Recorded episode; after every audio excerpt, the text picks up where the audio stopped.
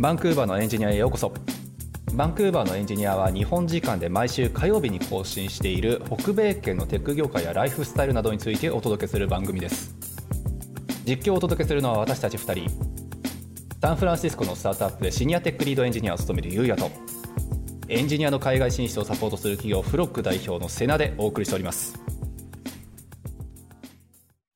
えー、じゃあ、それでは始めちゃいましょう。はいよろしくお願いしますう。はい。えっ、と、今日、今日はすごいスペシャルなゲストがいて、スペシャルだねはい、ちょっと個人的にすごい興奮してるんですけど、はいなんでかっていうと、はいややっぱり、日本人ってヨーロッパ好きじゃないですか？いや間違いない だって俺も正直一番最初ねバンクーバーでエジケ取った後行きたかったのヨーロッパあったっすもんねですよね。ヨーロッパ人気ですよね、やっぱ日本人。人気人気えーで、その、今日のゲストの方は、あの、ベルリンに住んでる方で、もうねヨーロッパの中で多分一番行きたい人多いんじゃないですか多分。何年か前にやっぱベルリンです、なんかビザが取れる中で、エンジニア界隈でちょっとベルリンが盛り上がったのもあって、そうそう。あとね、はい。スタートアップじゃなかった。あのフリーランス系の人でやっぱり唯一ビザが取れる街というかいうか国って言ったら、はいやっぱりはい俺正直ドイツしか思い浮かばないしですね。はい。だからその辺もちょっとお聞きしたいなと思ってます。はい、はい。それでは、ゆうせいさん、よろしくお願いします。よろしくお願いします。よろしくお願いします。はい。お願いします。さあというわけでそうさっきちょっと僕も話しちゃったんですけどそう僕実はあのバンクーバーずっと住んでるんですが14年くらいかな。そう。あの嫁さんと一緒にやっぱりバンクーバーも飽きたよねって話この間してて。そう。で、えっと、次行く街あるとしたらやっぱりどこって話をねちょうどしてたんですけどやっぱベルリンってねあのかやっぱアメリカかみたいなね話をずっとしてて。そうでベルリンは結構ねあの僕の知り合いなんかも何人か住んでいるのでぜひちょっとお話なんかも聞きながらちょっと次の住む候補としてどうなのかとかねあとはバンクーバーとの比較なんかもちょっと今日お話お伺いできればなと思っているのでよろしくお願いします。よろしくお願いします。お願いします。なんか僕ヨーロッパ逆に飽きたんでこう北米おもし 面白そうだなと思ってそれで最初下さんのアカウントを見つけてはいはいフォ。ローしたりして逆に北米北米気になるなみたいな感じだったんでマジっすか？なんかえこれ勝手な本当にこれも偏見なんですけどなんかぶっちゃけさバンクーバー、まあ、大島さん知ってると思うけどさバンクーバー住んでる人ってさもうすぐさあのじゃあ2年後にはアメリカとかさじゃあ3年後にはヨーロッパとかさあんまりこう母国愛とかないじゃないですか。母国愛じゃないや母国じゃないから。カナダ愛。カナダ愛ってあんまりないじゃないですか正直ね。まあそうっす。わかんない。いるのいるかもしれないけどねやっぱり。そうそう、はいはいはい。なんだけど、ね、なんかヨーロッパやっぱり住まれてる方ってやっぱり一度住んだら抜けられないみたいな人って多いのかなって勝手に思ってたんですけどそうでもないそうですね。今まあイギリスにもともと2年い2年半ぐらいかな、いて、うんうん。でその後ドイツ来てまた今2年ぐらい経とうとしてまあ計5年ぐらいヨーロッパで住んではいまあ大体こんな感じかなみたいなのがまあ見えてきて。なるほど。でまあ働いたし。ですね。でまあエンジニア界隈だとやっぱ北米の情報ガンガン入ってくるんで、うん。うん。まあ、なんかやっぱちょっと面白そうだなとか、まああのーこの番組でもよく給料の話なんかも出てるんで こうなかなかいろいろ北米はいろいろあるなみたいな感じでこう 見ててちょっと面白そうだなみたいな気はちょっとします下世話な話が多いのかもしれない。ね間違いない。いつか背中スタブされるんじゃないかなってずっとビクビクしながらね。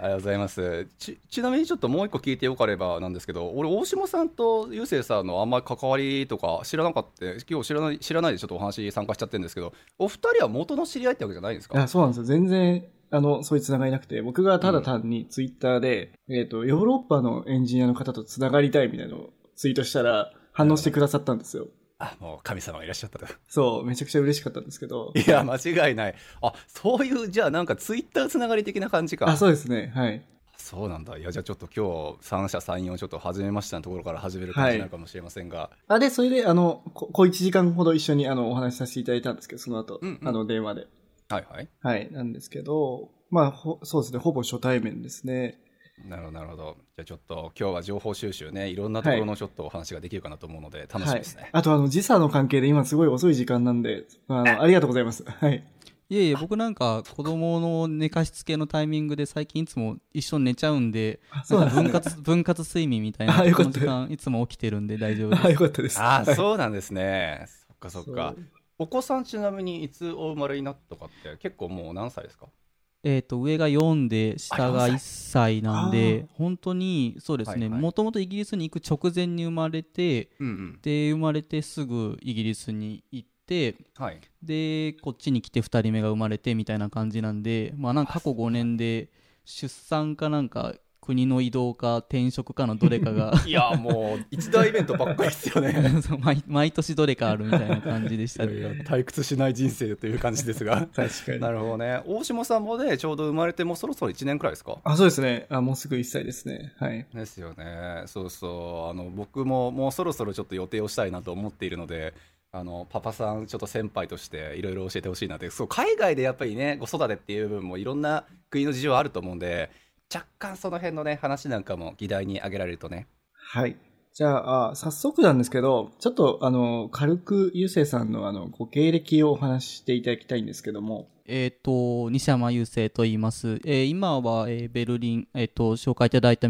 ように、えードイツのベルリンで、えーと、サウンドクラウドっていう会社で SRE をしています。まあ、インフラですね。で、えっ、と、その前は、えーまあ、今、ドイツに来て2年目ぐらいで、で、前職は日系の会社なんですけど、まあ、そこでもともと社内転勤、社内出向っていう形で日本からイギリスに移ったのが、まあ、海外生活の始まりですね。で、まあ、エンジニアになって、ソフトウェアエンジニアになって大体、まあ、10年、もうちょっとで10年かなっていうぐらいで、まあ、最初の前半は8年ぐらいは、まあ、モバイル開発をずっとやってて、iOS のエンジニアをやってたんですけど、まあ、この直近1年、1年半ぐらいは、まあ、インフラに移ってきてっていうような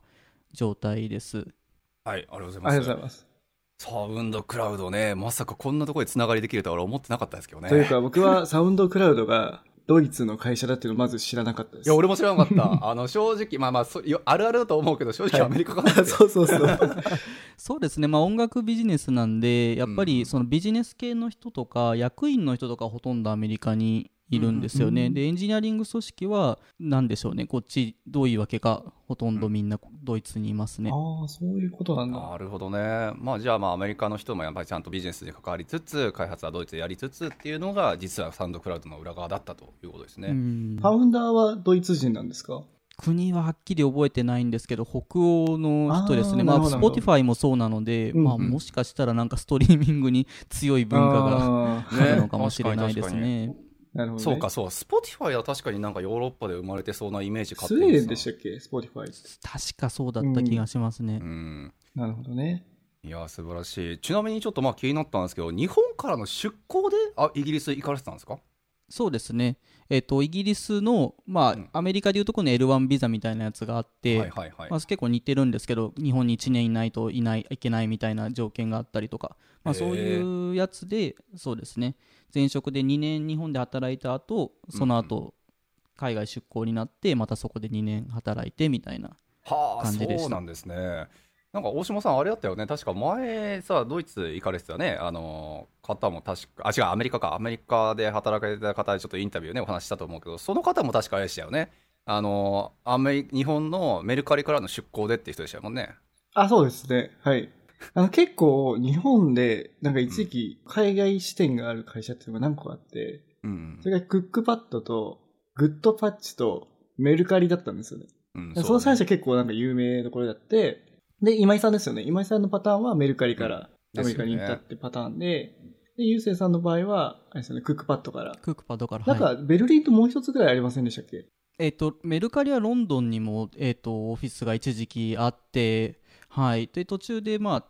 退されたんで、うんまあ、今は多分、ほほぼ人がいないかも完全に撤退してるかちょっと詳しくないですけど、はい。クックパッドは、えっとイギリスだけですか？今はそうですね、海外事業の拠点がイギリスにあってど、で、そこではそうですね、まだ人が結構いるはずですね。僕が辞めた時でも100人近くいた気がするんで、結構人いましたねあ。そうなんだ。いやそう立て続けにこうやってねなんか日本の会社さんからあの国外のやっぱり拠点に、まあ、席移してでそこが初めて初めてかちょっと分かんないですけどあの、まあ、海外生活で海外進出っていう方がね、まあ、立て続けに2回もちょっと連続でお話しすることになって結構そういう方って最近増えてるんですかね？日本の会社さんから海外へみたいな。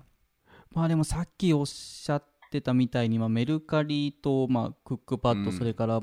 まあ、グッドパッチさんでしたっけ、うんまあ、その辺の事例はありつつも、あんまり他は聞かないような気もそうでしますすね。ね。はいはい。僕もずっとその海外行きたくて、そういう会社探してたんですけど、やっぱなくて。そうねうん。あれですよね。僕クイッパーにいたんですけど、前の会社。クイッパーもロンドンにありましたよね。あそうですね知ってます知ってますむしろそっちが本社もともと本社だったのかなみたいなはいいや素晴らしいねそういうちょっと路線がもしもね海外進出をキャリアで描けるのであれば今後どんどん増えてほしいなって思いつつね、やっぱりまあ海外拠点作った、ね、日本の会社さんね、さっきの,、まあ、あのメルカリさんじゃないけど、やっぱり撤退しちゃったっていう話もやっぱり聞くんで、そうぜひちょっと日本企業にはそういった面では頑張ってほしいところですけどね。うんメルカリさんは多分 US では結構うまくいってるような話を聞くんで、うん、まあ、そちらの方はもしかしたらいろいろチャンスがあるのかもしれないですね。間違いない間違いない。ね。まあ、でもまああれだよな。日本人の人であのメルカリに入る理由が海外進出したいからみたいな感じになってしまうといろいろ怒られそうな気もするから あんまり声を大にしては言わない方がいいのかもしれないけど。そうかもしれないです、ね、えでもまさにあのメルカリの CTO の名村さんという方はもともとサイバーエージェントのあの CTO 的ポジションの方でもう超絶できるエンジニアなんですよ、うん。ま、あのマネージメントというよりはもう手をめっちゃ動かせる方でで彼が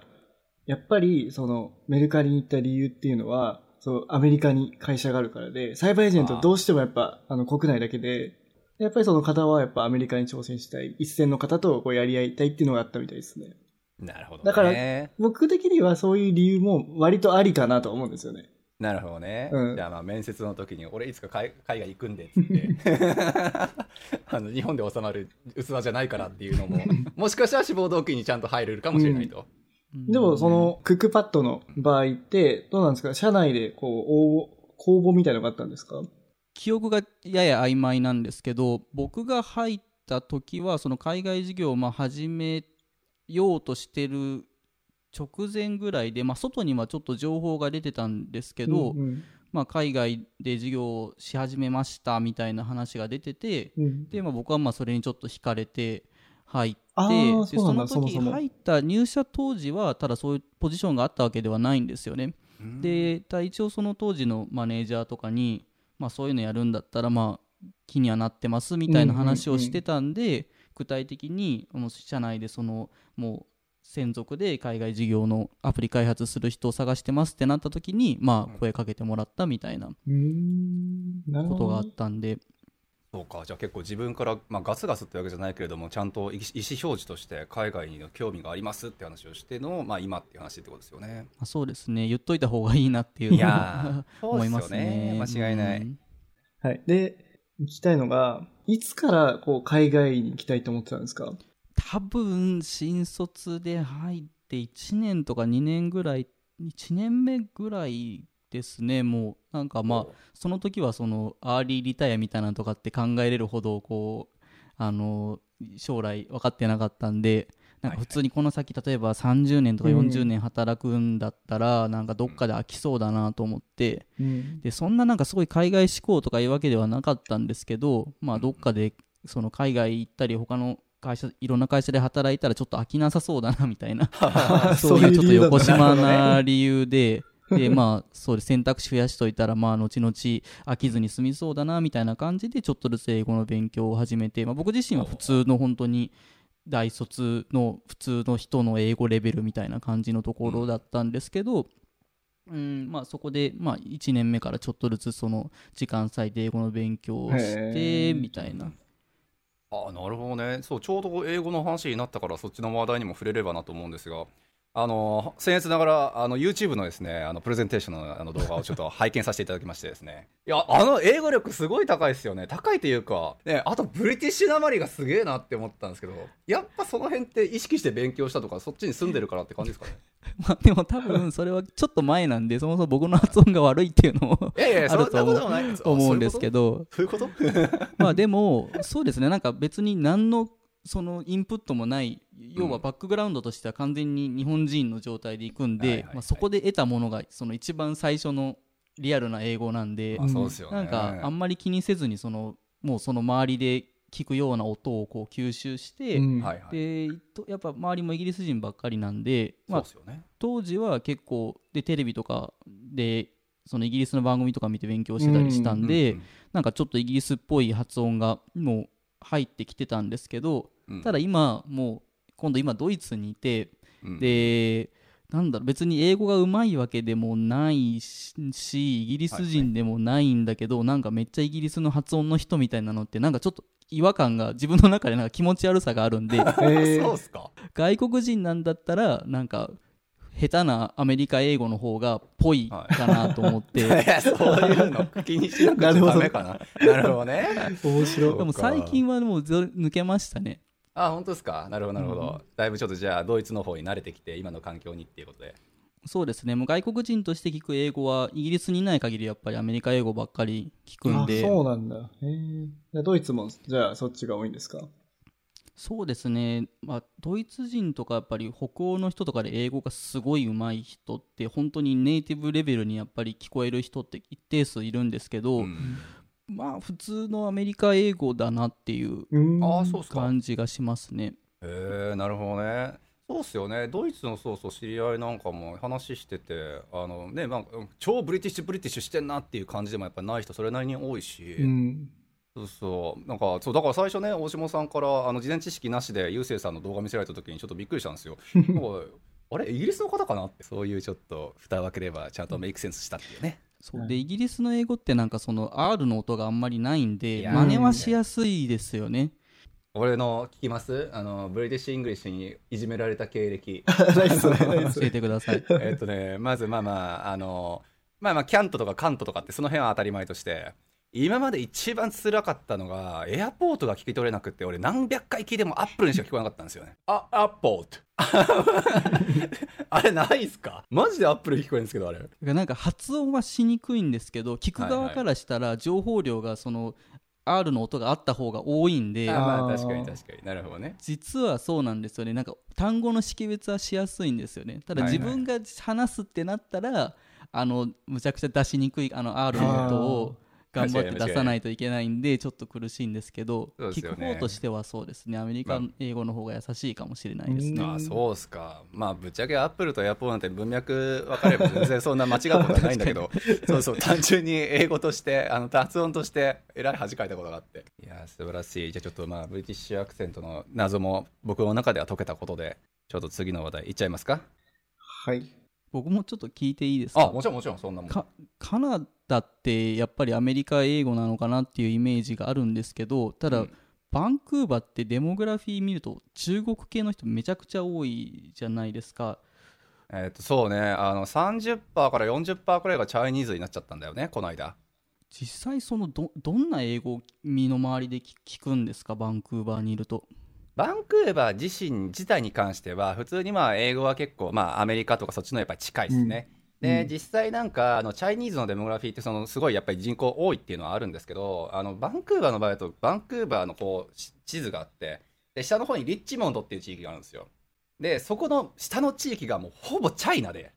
でそこに集中してるイメージなんですよね。うん。そうだから、まあ、ノースバンクーバーとか、まあ、バンクーバーのダウンタウンとか、えっとまあ、右上の方にこう、まあ、バーナビーとかっていろんな地域があるんですけどそのリッチモンドっていうところだけがもうほぼチャイナっていう感じで、うん。だからもうほぼほぼチャイニーズ系のなんか人たちっていうのはそこに集中してるっていうイメージだから、まあ、別の地域では普通に英語っていうふうなイメージですね。ううんん。じゃあ普通にネイティブの英語を、をほとんどまあ日常的には聞くっていう感じですかね。まあここはでもあれじゃないあの何をもってネイティブというのかっていうところで、うん。結局ねなんかロシアからヨーロッパ系でさロシアからじゃあ来てる人とか、まあ結局移民がねほぼほぼやっぱり大半を占めてるやっぱり町と国なので。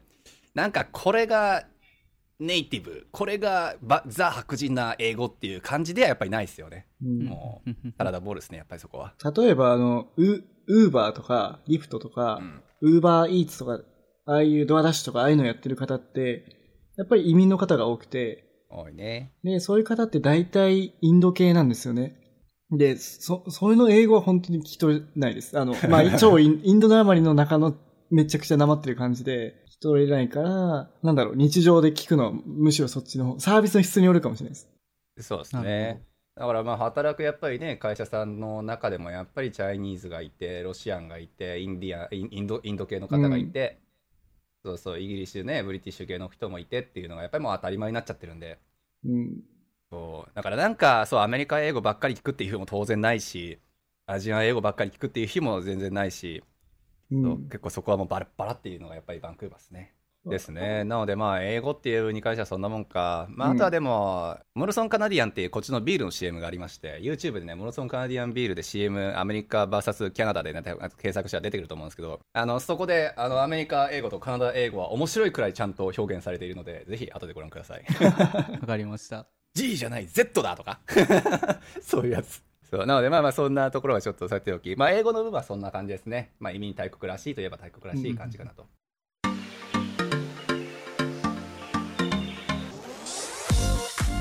バンクーバーのエンジニアでは皆様からのご相談やご質問をお待ちしております。ポッドキャストを聞いている方は、ポッドキャストページの概要欄のツイッターアカウントへハッシュタグ、えー、シャープバンクーバーのエンジニアを加えてご連絡ください。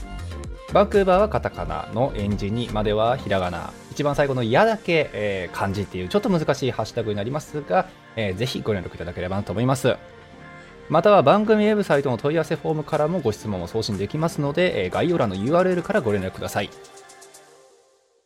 じゃあ次、あれですね。やっぱ気になってるベルリンについてちょっといろいろお聞きしたいなと思います。で、まずなんですけど、ビザの話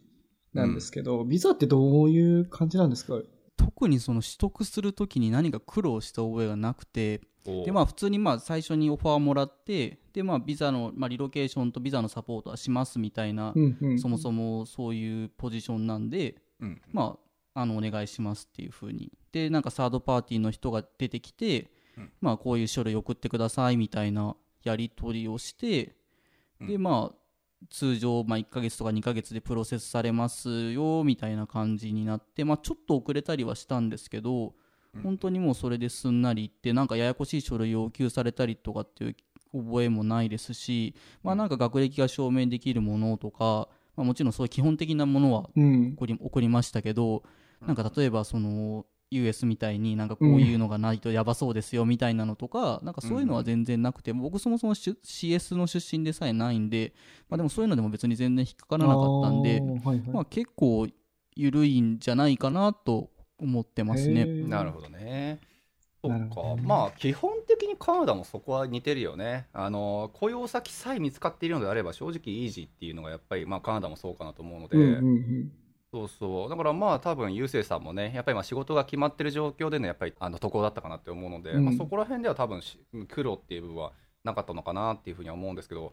ちょっとまあ知ってればのレベルで構わないんですがあのドイツってなんかフリーランスとかで渡航されてる方ってそれなりに数いるなっていう気がしてるんですよね。そう。でまあさすがにカナダもフリーランスで渡航ってなると結構大変でそうもう企業ビザとかもう自営業ビザみたいな形で資金力証明しなくちゃいけない。それも数千万単位だろうし、うん、そうちょっと非現実的じゃないかなっていう人がやっぱり多いと。うん、に対してねやっぱりドイツってそういうフリーランスの方多いのってなんかそのビザ的な事情がやっぱりあるのかなって勝手に思ってるんですがなんか周りで聞いたりとかしてます？何人か知り合いにはいますね、うん、でまあ、もちろん軌道に乗ってる方もいらっしゃいますけどやっぱり始めた時の話聞くとあそんなんで始めれるんだみたいなところは正直あるんで、まあ、何人かそのクライアントがいることをその証明できればいいみたいな話は聞いたんですけどなんかその条件は僕もあんまりちょっと詳しくないんであんま下手なことは言えないんですけど結構緩いですね。なんか本当に数人クライアントがいれば大丈夫そうみたいな感じの印象でした。それってテック系の方って多いですか？グラフィック系実は僕何人か知ってるんですけど、はいはい、そうですね。エンジニアリングプラス確かにちょっとアート系みたいな人とかが、うん、まあ知ってる中では何人かいますね。なるほどなるほど。じゃあまあエンジニア職であったとしても全然チャンスはありそうっていう感じですよね。そう思いますね。ああそうか。俺ワンチャンフリーランスビザでいけんじゃないかなって勝手に思ってるんですけどね。そうそうそうなんですよね。だからまあ、アメリカもやっぱりちょっと行ってみたいなっていうのと、バンクーバー行ってもやっぱり長いんで、そうちょっと次の街、次の街ってずっと嫁さんと一緒にね、喋ってるから、まあね、今度大島さんが、まあ、ロス行くなり、SF 行くなりってするだろうからね。でもまあやっぱベリールも捨てがたいなっていうのがあったんですけど、うん、そうか、じゃあやっぱフリーランスビザなのかな、もしかしたら。まあ、ちょっと僕もじゃあ個人的に調べてみます。で、ビザの部分に関してもう一点ね、ちょっとあの大下さんのメモにも書かれていた部分ですが、エンジニア職ってその優遇みたいな処置って何か聞いたことあります？まあ、優遇と言っていいのか分からないんですけど、まあ、行動専門職用のビザっていうのがあるので、あまあ、自分の場合もそれですね、ブルーカードって呼ばれてるものがあって、ほうほうほうブルーカーで、そうですね、エンジニアリング職とか、まあうん、そのある程度その専門技能が必要な人のためのビザでう、ん。で、まあさまあ、さっきみたいな感じで取得条件もまあそんなに高くないと思うんですけど、うん。ただまあそれ持ってると、まあ、多分2年とか3年とか以内で永住権の申請ができたりとか、なるほどなるほど。そうですね。で雇用先も多分縛られてないな最初な多分何ヶ月か1年か忘れましたけどもしかしたらなんかバインディングがあるかもしれないですけど、ん。そこから先は特にないし、まあ、1回持っちゃえば割と自由に融え通が利く感じがしますね。なるほどね。やっぱ似てるなカナダと。似てますね、確かに。うん、こっちはですねテックパイロットプログラムっていうのがあってもうあのテック系でちゃんと経歴積んでる方であればもはや英語力すら不問みたいなやつがあって そうそう。なので結構やっぱりそういう職種の部分でねその国があの必要としているやっぱり職種の方ぜひ来てくださいっていう方針はおそらくドイツもカナダもねかなり似てる部分がおそらくあるんじゃないかなっていうのが今分かったですねこれは。でおっしゃる通りで多分語学力もかなり低くてもあこっちだとドイツ語ですけど語学力も多分かなり低くても大丈夫うんうん。だった気がします。そうちなみにちょっと今またお話なんでこれをまた深掘りして話聞きたいんですけどドイツ語どんくらい必要ですかって俺めっちゃ周りに聞かれるんですよ。うんこれは難しいんですようん。ね。やっぱりなくてもいけるんですよ。はい。ただねやっぱストレスがたまるっていうところはあって、まあ、あそうか。当然その手紙とかはドイツ語なんで、まあ、一時その翻訳かけないといけないし、それがきついよあねのーなんだろうしゃやっぱり喋るときに英語大丈夫ですかみたいな、まあ、クッションはやっぱりどうしてもいるんで、もちろんできない人もたまにいたりはするんでなんかそのあこの人いいのかなみたいなこうやり取りを挟まないといけないのがちょっと面倒くさかったりとかそうですね。だから病院とかでも予約する時とかに電話して大丈夫かなみたいなここ英語フレンドリーかなみたいなのとかやっぱ気になったりするんで、まあ、そういうストレスはたまりますね。なるほどですね。や役所とかも本当にもうその担当者ガチャがあるんで ガチャなんだ全然英語でいいよみたいな感じの人もいるのに、はいなんかもう英語で喋った途端いやもうダメですみたういな、ん。はあドイツ語でマジっすか？ドイツドイツ語お願いしますみたいな人とかもいたりするんでなんかランダムでこうたまに面倒くさい目にあったりはするんですよね、だからそういうストレスはちょっとたまるんでまあ文化とか好きでその語学もやる余裕がある人は多分やった方がいいし、まあでもなくてもやってはいけますね。うん。なるほどなるほどまあそれは確かにあるのか。なるほどね。そうあのカナダも一応ねあの母国語2つあって、まあ、英語とフランス語っていうね形でモントリオールとかの方面に行くとさすがにフランス語しかほぼ使えないみたいな地域があってそうやっぱりばんあのフログあのうちの,、ね、あの会社経由してこっちで就職しましたみたいな人結構多くてその中でモントリオール行った人とかやっぱいるんですけどね。やっぱりこう政府からの手紙とかうん。あの公的機関のこうなんか表札とかが全部フランス語だからさすがにストレスでバンクーバー持ってきたいっていう話やっぱ聞いたりするからドイツもそういう意味で言うんだったらちょっと似てるとこあるのかなっていう気がちょっとしましたね。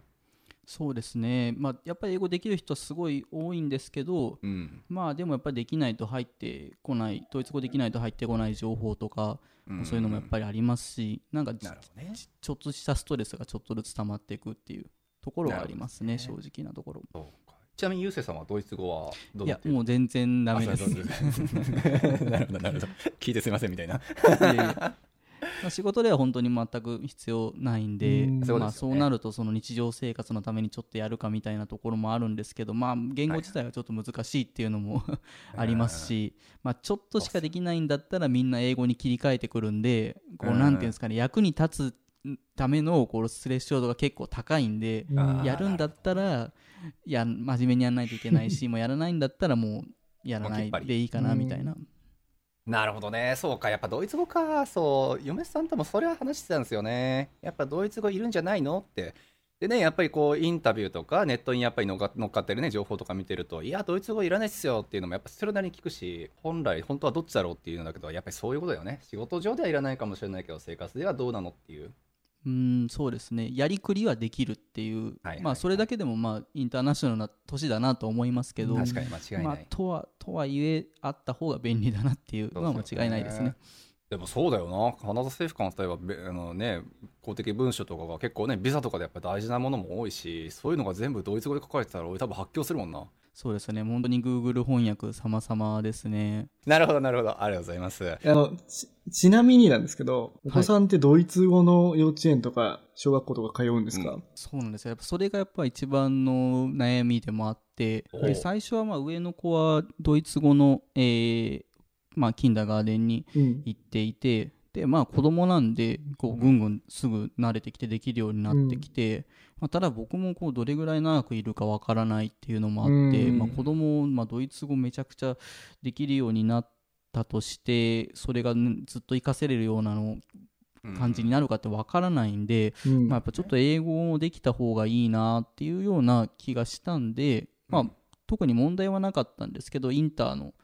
あの、はいはいキンダーガーデンに、ああ、上の子そっちは英語なんですね。言葉が。英語、そうです。英語、うんドイツ語の、えっ、ああ、と、両方いけるんだ。バイリンガルのキン。ダーガーデンがあって、今はそっちに入れて、うん。そうですね、もうそこ入れて数ヶ月経ちますね。でもまあやっぱりドイツ語の方が上手ですけどね、娘は。ああ、そうなんだ。ねそうか、ドイツ語か、やっぱかっこいいな。ね、まあ喋れて、で、何の役に立つのかっていうのは、もしかしてあるかもしれないけど、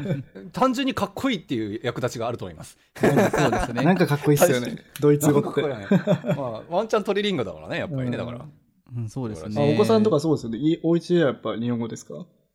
もう完全に日本語です。そうか。じゃあもう完全にトリリンガルですでね。そうなんですよ。で、なんか独り言とかはなんかドイツ語で言い出したりするんで、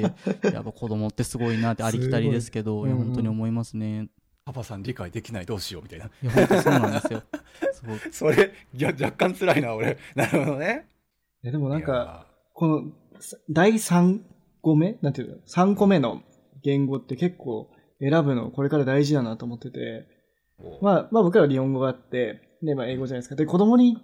しては、その英語ともう一個なんか学べるチャンスはあるんですよねうん。こっちで育てたら。って時に、なんかスペイン語なのか中国語なのかとかって結構大事なとこかなと思ってね、今だったらもしかしたら中国語が強いのかもしれないですし、なんかスペイン、まあまだまだスペイン語とかの方が話されてるのかもしれないですし、多分そういうね、ドイツ語とかね、そういう、なんていうんですかね、ちょっと言い方悪いですけど、マイナーな国のところに行ってしまうと、なんかそれって全然使えないじゃないですか、正直。うん他の国に行っても。国選びってすごい難しいなと思いますよね。そうですね。なるほど子供のことを考えたときに確かにドイツ語が役に立ちそうな、まあそういう見方をする、しなくてもいいのかもしれないですけど、ううんんまあでも、ドイツ語が役立ちそうな人生みたいな考え方をすると、あんまりだから選択肢なさそうなんで、ううん、そこにあんまり投資するのもどうなのかなっていうのはやっぱ時々思いますね。えー、なるほどね。でもまあドイツ人のこう英語のポテンシャル高いのを見るとやっぱりその言語間の距離っていうのは絶対あると思いますけどねうんうんうんうんやっぱり結局かなり学びやすいんじゃないかなと思いますね。間違いない。まあだからまあ多分アラビア語とかをやると その3つ遠い言語をカバーしてすごいトリリンガルになれるのかもしれないですけどなぜアラビア語をチョイスされたかはさておき。まあ文字がね。話やそうね、文字がもはやもう何言ってるか全然見えないけど。あじゃあ次もそのままちょっと見ていこうか。日本人の割合ね。日本人の割合ねどちなみにこれちょっと話それちゃうんですけどドイツって、まあ、フフロッグみたいなって言ったらあれかもしれないけど日本なんか日本人のコミュニティみたいなのってあるんですか？僕があんまり気に、その見てないっていうのもあるんですけど、ううん。んまあでも人数自体はすそもそも少ないですよね。でまあ大きなその日系の会社の例えばその出向先とかになるようなところってベルリンじゃなくて、デュッセルドルフとか、うえっと、フフランクフルトとかなんででベルリンって日本直行便もないですしこうあれないんですないですないです。えそうなの？ないです。なので、そのいわゆるその大きな会社のなんかあのサラリーマンとかが転勤してくるようなところではないんですよね。だからそういう意味でまずそこの人がそんなにいなくて、はい。でそうなってくるとで僕みたいなケースはあんまりもちろん多くないんで今の会社も僕以外日本人多分いないと思いますし。でまあそういうフリーランスとかなんかアーティストアーティスト系の人とかがちょくちょくいたりするんででもまあそういう数も知れてるんで、たうん。でまあネットとか見るとそもそも東アジア系の人って1%とかなんでああそうなんですね。でそこからさらに日本人とかってなるとまあ少ないと思いますけどね。なるほどね。いやそういうもんなんか1%っていうのがね、ちょうどバンクーバー、BC、あ、じゃない、バンク、BC 州にあるバンクーバーの中にいる日本人の割合っていうのが確かちょうど1%だったんですよ。そうそう、全体人口の。だからまあそういう意味で言っても、やっぱり日本人のコミュニティみたいなのもね、やっぱりドイツはまだまだ数が少ないっていうことかもしれないですよね。うんうんバンクーバーもうちょっといるイメージがあったんですけど、それでもまあでも日本人で1%ってことですよね。日本人でっていう枠組みですね。だからチャイニーズとかね、やっぱりまあ、あのアジア系全部含めたら、もうさっき言ったように、やっぱり3、40%いっちゃうっていうのがあるんで、そう本当に一部の地域、間違いなくチャイチャイニーズしか書いてないし、みたいな。そうそうそれが果たしていいことなのか悪いことなのか、本当にさておき、人によっていろんな意見がありそうですが。はいはいはいそうでも日本人の割合だけで言うとそうですねあの語学留学生とかがやっぱりよく来る街っていうののね印象がすごくバンクーバー高いらしいんですけどやっぱりダウンタウンの中にしかいないんで、うん、でね大下さん知っての通りだありバンクーバーのダウンタウンなんて本当に歩いてなんか一周回るのに別に1時間くらいじゃねみたいなレベルのね端から端まで多分30分ぐらい行けます。30分ぐらいで行けちゃうような距離しかいないから、うん、そこに日本人が固まってるだけなんで、うん、そう結局日本人の割合っていう部分で言うんだったらね、まあ、あのそういった部分を全部含めても1%くらいっていうことらしいですね、あれどうなんですか？あの中国系の方とかって多いんですか？中その東アジアで1%なんで、中国も込みなんですよね。だからそういう意味では多分中国の方そんなにいなくて、で、まあその、そのまあ社会主義間つながりで、つながりって言って変ですけど、ベトナム人は、うん、ちょっとその、意外に、むちゃくちゃ多いわけではないですけど、アジア人の中ではなんかちょっと多い印象がありますね。へえ、なるほどね。そうなんだ。えー、意外ですね、中国人が。今なんか世界に中国人ってどこにでもいるようなイメージがあるんですけど、うん、まだまだヨーロッパだと少ないのかな？そうですね、まあその、まあ、商売上手なんでこう中華スーパーみたいなのは点々とあったりするんですけど、はい、まあでも街歩いててアジア人たくさん見るかなっていうとまあそんなことはないですね。うんうん、あそうなんですね。ね、チャイニーズ系の知り合いとかそれこそうちの会社にもいるしっていうのがねあってやっぱりそういう人たちの話聞くとまあ、やっぱりねチャイナの方々お金とにかく持ってるからそうもう行きたいところにもうとりあえずお金積んで 学校行ってビザ取ってみたいな感じになるからね。それこそバンクーバーにいるような人たちもほぼほぼね投資目的とか、うん、もう家族全員でこっちにとかビザの制度も緩いしみたいな感じで来るだろうから。なんかドイツもねそれだけビザの制限っていう部分がそんなに高くないんだったらそれなりのやっぱり数いるのかなって勝手に思ってたんですけどそれでもいっぱいいないってことですよね。うん。まあ、やっぱ英語圏だとそうやって学校とかでお金のある人が行ったりするんでそれこそイギリスにいた時は近くに大学があってかなり中国人率高いイメージがありましたね。ドイツは学校行ったりとかそういうのでビザ的に有利有利になったりとかっていうのはしない？多分何かいろいろあると思うんですけど、うん、まあいかんせん英語圏じゃないんでなかなかこう選択肢としてまあ英語圏に比べると選択肢になりにくいんじゃないかなと勝手に思ってますけどね。なるほどですね。そこなんですね。なるほどドイツなんてめっちゃいい国だろうからって。あとはまあでも社会主義的なってねさっきちょっとあれがもし、ね、あったかもしれないですけど、まあ、国として制限かけてんのかなって勝手にちょっと思ってはいましたけどね。1%しかいないっていうのはさすがに少なすぎるなってねやっぱアメリカ、カナダのことしか知らない俺らからするとやっぱ思っちゃうから、まあ、その辺はちょっといろいろねあの手この手で制限かけてるのかなっていうふうにも思いますよね。まあ、移民は多いんですけどねやっぱり、えーと、うん、東欧とかはい、まあ、中東とかの人とかの数がやっぱ割合が多くて、うんうん、アジア人っていうのはそんなに、まあ、距離も遠いですし、うんうん、まあ、英語圏でさえないしみたいな感じで、まあ、少ないのかなと思いますね。バンクーバーいる人の中でも本当ベルリン次行くわとか行きたいわって人めっちゃ多いからアジア系にも人気がありそうだけどなと思いつつなるほどですね。なんかでもあの海外に日本人が行くってすごい想像するとやっぱ周りが白人が多くて自分がこうマイノリティになれるみたいなところがある、あっていきたい人も多いと思うんですよ。なんですけど、やっぱアメリカとかカナダとかって、やっぱ結構中国人とかインド人とかも多いですし、うん、なんか結構アジアの感じがしてるんですけど、僕前あのエストニアとか行った時に、本当にもう全くアジア人がいなくて、もう自分だけみたいな感じで、だからそういう人にとっては、なんかヨーロッパってやっぱすごい憧れの地なのかな。例えば旅行した時に、そういう方が多くて、そういうよく見えるとかあるのかなとかちょっと思いました。いや、それはあるよね。うん、俺正直バンクーバーに旅行来る人のあれよくわかんないもん。めっちゃ怒られるけどさ、そんなこと言ったら。まあ、アウェイ感はあります、おっしゃる通り。アウェイな感じなんですか？別にそんななんかね、アウェイアウェイしてる文化でもないだろうにって思いはしますけど。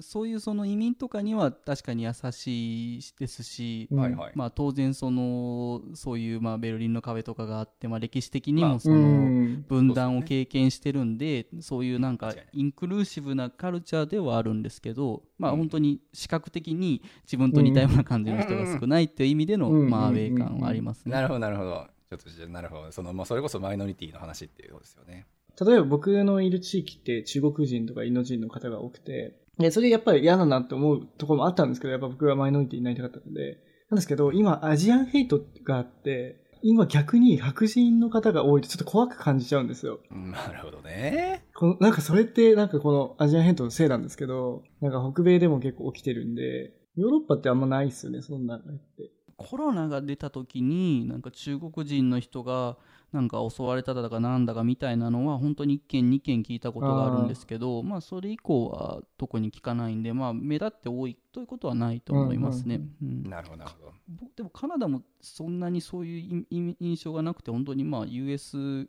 が結構ひどい状況なのかなっていう印象なんですけどカナダもちょっと危険感じたりしますか？危険は感じないんですけど、あの、バンクーバー、なんかデータによると、バンクーバーは北米で一番アジアンヘイトが多い街らしくて、実は。うんやっぱり、まあ多いっていうのもあると思うんですけどね、中国、あの、アジアの方が。うん。だから何何かしらの差別はこう、されてるみたいな。データはあるみたいですね。間違いない。だからそう、まあ、それこそね、このポッドキャストでバンクーバー住んでる人の話とか結構出てきてくれてるけど、まあ、その彼らがじゃあ、そのなんかヘイトクライムみたいな感じで、なんか被害受けたかっていうと、多分受けてることはほぼなくて、うん。そうこれからアメリカ行けるかもみたいなね、アメリカレベルにに行けるレベルのやっぱりエンジニアの方とかの話聞いても、まあ、全然大丈夫っすよみたいな感じで言うけど、それはアメリカとやっぱ比較しての話で。ただまあやっぱりコロナのせいでって言ったらねあれかもしれないけどそもそもの犯罪率上がってたりとかね。まあヘイトクライムとかさそのヘイト系アジアンヘイトじゃないけれどもちょっと女性の方がやっぱり襲われたとかっていう部分が確かに1件とか2件とかっていうのは耳にはした目にはしたんでニュースで。まあゼロとは言えないけどっていう感じがやっぱしますよね。まあでもやっぱりおっしゃる通りというか、まあアメリカがやっぱり特段してやっぱりひどい状況っていうふうにね、やっぱり見えてはしまうので、まあ、際立った事件が結構最近起きてますからね。うん。そうそう。だからまあね、難しいっすよね。だからアメリカのやっぱり文化、どうしてもカナダは相当影響を受けちゃってるのがね、どうしてもあるので、うんちょっとやっぱりなかなか他人事ではないなっていう、その、まあプレッシャーというか、ね、ああ、危確かにそれはありますよね。やっぱこっちにいるとちょっと怖いなって思いますよね、最近。ね、うんそうそう、アメリカかーってなんかそのなんか流れでこっちも、うーん、怖いかなとかってね。だってあの、BLM、あの、ブラックラ,、はいはいライライブスマターでしたっけ？あれの時も、こっち全部、あの、店とか打ち付けられてて、その流れはちょっと確実に来てましたよね、確か。来てたね、来てましたね、確かにね。まあそういうちょっとね、まあ良くも悪くもやっぱアメリカのこう影響を受けやすい国っていうのがあるんで、うん。えーと、じゃあ次の話なんですけど、あれ、ベルリン発の IT 企業とかスタートアップで何があるんだろうっていう話で、まあさっきも話したんですけど、 SoundCloud 実はベルリンだって知らなかったんですけど、ね、はい。本当にそれ。だから結構有名な会社とかあるのかなとか思ってて、と調べたところ、あの、 Contentful って、僕あのビジネス自体詳しくなかったんですけど、はい。知り合いにそれこそうん昔前の今の会社のい同僚、まあ、もやがちょっと前にそこに入ったっていうのを聞いたんで、はいはいはい。そうそう。 Contentful とか、今結構熱い感じの、あの、そうね headless の流れで熱い、えっ、と、なんですかね、え WordPress と置き換えみたいなことを headless でしてるんですけど、とか、あと、 HelloFresh ってカナダにもありま、来てますよね。あるある。うんこ。れもそうなんですか。ベルリンちだけだと思った。なんですよね。これあの、ミールキットのサービスですよね。うんねえだからちょっとびっくりしましたもんね。あ、ハローフレッシュって、え、ベルリンなの？って思ったんだけど。そうそう。もう完全にアメリカだと思ってたっていう。ねいや、まあ、アメリカ、アメリカ、まあそうね、アメリカか F 圏かどっかかなってか、うんてか、俺はものすごいアホなこと言ってんだったらカナダかなって思ってたわ。ああ、でもそれもありますよね。もう地元の会社かどうかもわかんないですよね。地元の会社かなって勝手に思ってたけど、全然違った。ごめんなさい。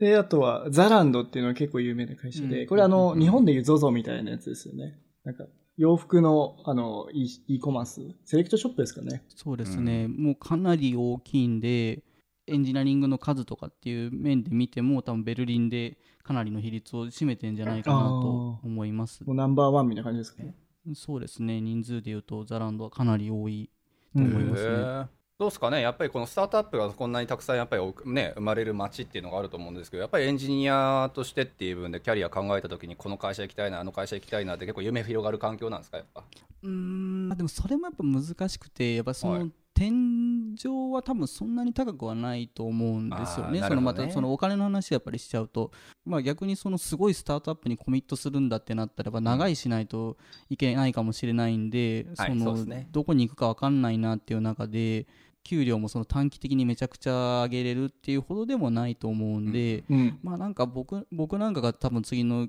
キャリア考えるんだったら、まあ、ドイツ国内でそんなにまあ別の会社移りたいっていう欲求はそんなに正直ないんですよね。ということですね。でちょっとね天井の感覚値の話は若干俺まあ話ずれちゃうかもしれないからやりたくて。ちょっとじゃあまあそうだな。あのまあこっちの感覚値で申し訳ないんですけどじゃああのこっちからちょっと出していくんでそれがベルリン側から見たらちょっと高いか低いかみたいな話をちょっと聞ければなと思うんですけどいいですかね？ただ僕、はい、僕の額しか知らないんでもうもはや僕の あそれはじゃあまあその辺のちょっとあれで比較していただいて、うん、でも言うてねあの名だたるサウンドクラウドのやっぱりちなみにポジションとしてはシニア？そうですね、シニアになります。いやいや、でもね、まあ、名だたるサウンドクライドと大先生の、やっぱりシニアエンジニアとして就職された方っていうので言うんだったら、まあ、ね、そのまあ企業レンジ的な部分で話は。やっぱりそれを目標にされてる方も多いんじゃないかなと勝手に予測はしましたので、まあ、確かにね、うん、はい、ちょっとそのちょっと感覚値でいろいろ出していければなと思うんですけど、まあ、大下さんともねじゃあちょっと雑談的に話でね前回したと思うけど、はい、まあ、こっちで、それこそシニアポジションでね、やっぱり就職しましたっていう人ね、うん、やっぱり何人かいるけれども、エンジニアとしてっていう部分でフルスタックとか、まあ、ウェブ系も含めてで考えて、エンジニア全般かな、ソフトウェアエンジニアとかでいっか、の枠組みで考えて、大体そうね、120系カナダドルくらいだから、え日本円換算1100万ちょっととか、1100万ジャストくらいか。っていうのが、まあまあ、なんか、1年目のシニアに多いかなっていう感じが勝手にしてますが。結構いいところを ついているなってる感じですね。ただ、まあ、自分のとこなんかは多分、まあ、割と、そうですね、まあ、勝手なイメージですけど、まあ、給料はちゃんと出してくれてるとは思うんで、うんうん、で、まあ、一応インターナショナルに採用してるんで、うん、まあ、給与レンジ的にも多分、ちょっと高めに設定しないといけないとかあったりすると思うんで、うん、まあ、そういう意味では、まあ、やや高いはずのところで、まあ、シニアだと、まあうんまあ、その辺りは狙える狙えなくはないかなっていう感じですね。そういうことですね。ドイツのそう給与相場とかっていうのが全く分かんないからあれなんですけど intermediate とかねやっぱり日本人でそっちとか、まあ、外国で働く人たちって最初ジュニアって人やっぱ多いと思うんですよ。あのやっぱり英語もね、まあ、言語的にもちょっと壁あるしそもそもコミュニケーション的にワークするか分かんないし、まあ、言うてもねドイツ人とかカナダ人と違ってやっぱりビザのサポートをしなくちゃいけないしまずはお試しでみたいな感じで probation ちょっと3ヶ月やって、まあ、いけてもやっぱ intermediate みたいな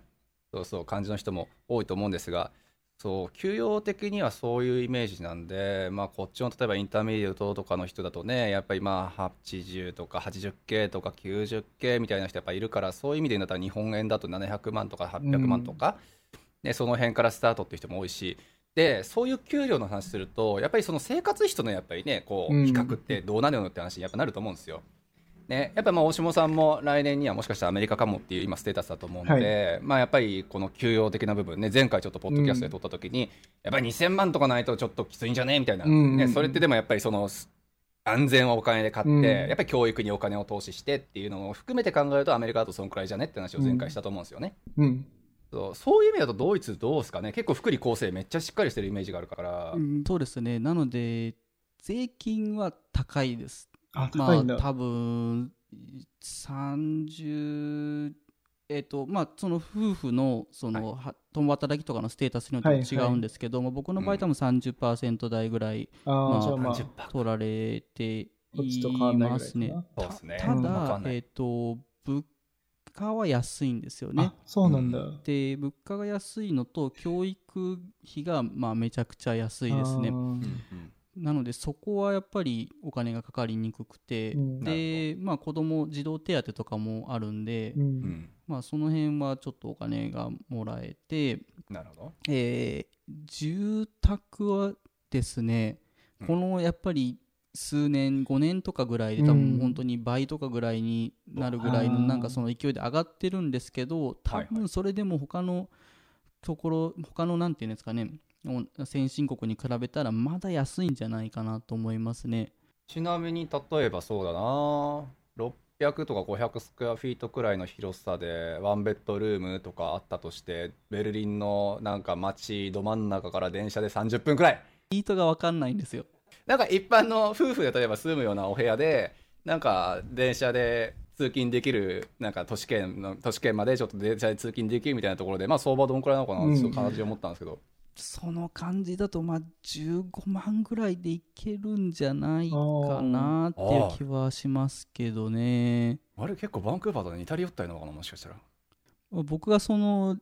今子供も4人家族なんで、うん、そのレンジでそもそも住んだことがないんで、うん、まあ、かなりもやっとした数字ですけど、なるほどですね、まあ、15万ぐらいやればみたいな。で逆にその子供いて家族いるってなると多分東京とかだと広い家に住むっていう選択肢が、うん、その都内では本当に中心部ではもうまずないと思うんで、普通のサラリーマンだとかなり稼いでても、そういう意味では例えば僕とかだとこうど真ん中じゃないですけど普通にまあ電車とかでどこでも行ける、まあ、ほぼ中心部のみたいなところに例えば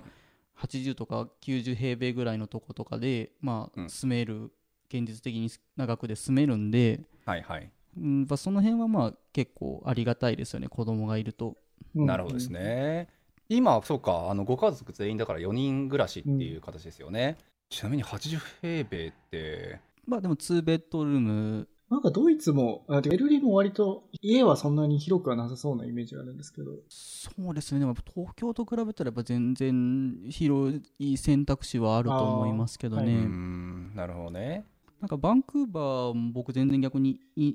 何のイメージも持ってなくて、その家に関しては、なんか過去回を聞いた時にそのコンドミニアムみたいなところだと、なんか綺麗だけど狭いみたいななんかそういうトレードオフがあるんですか？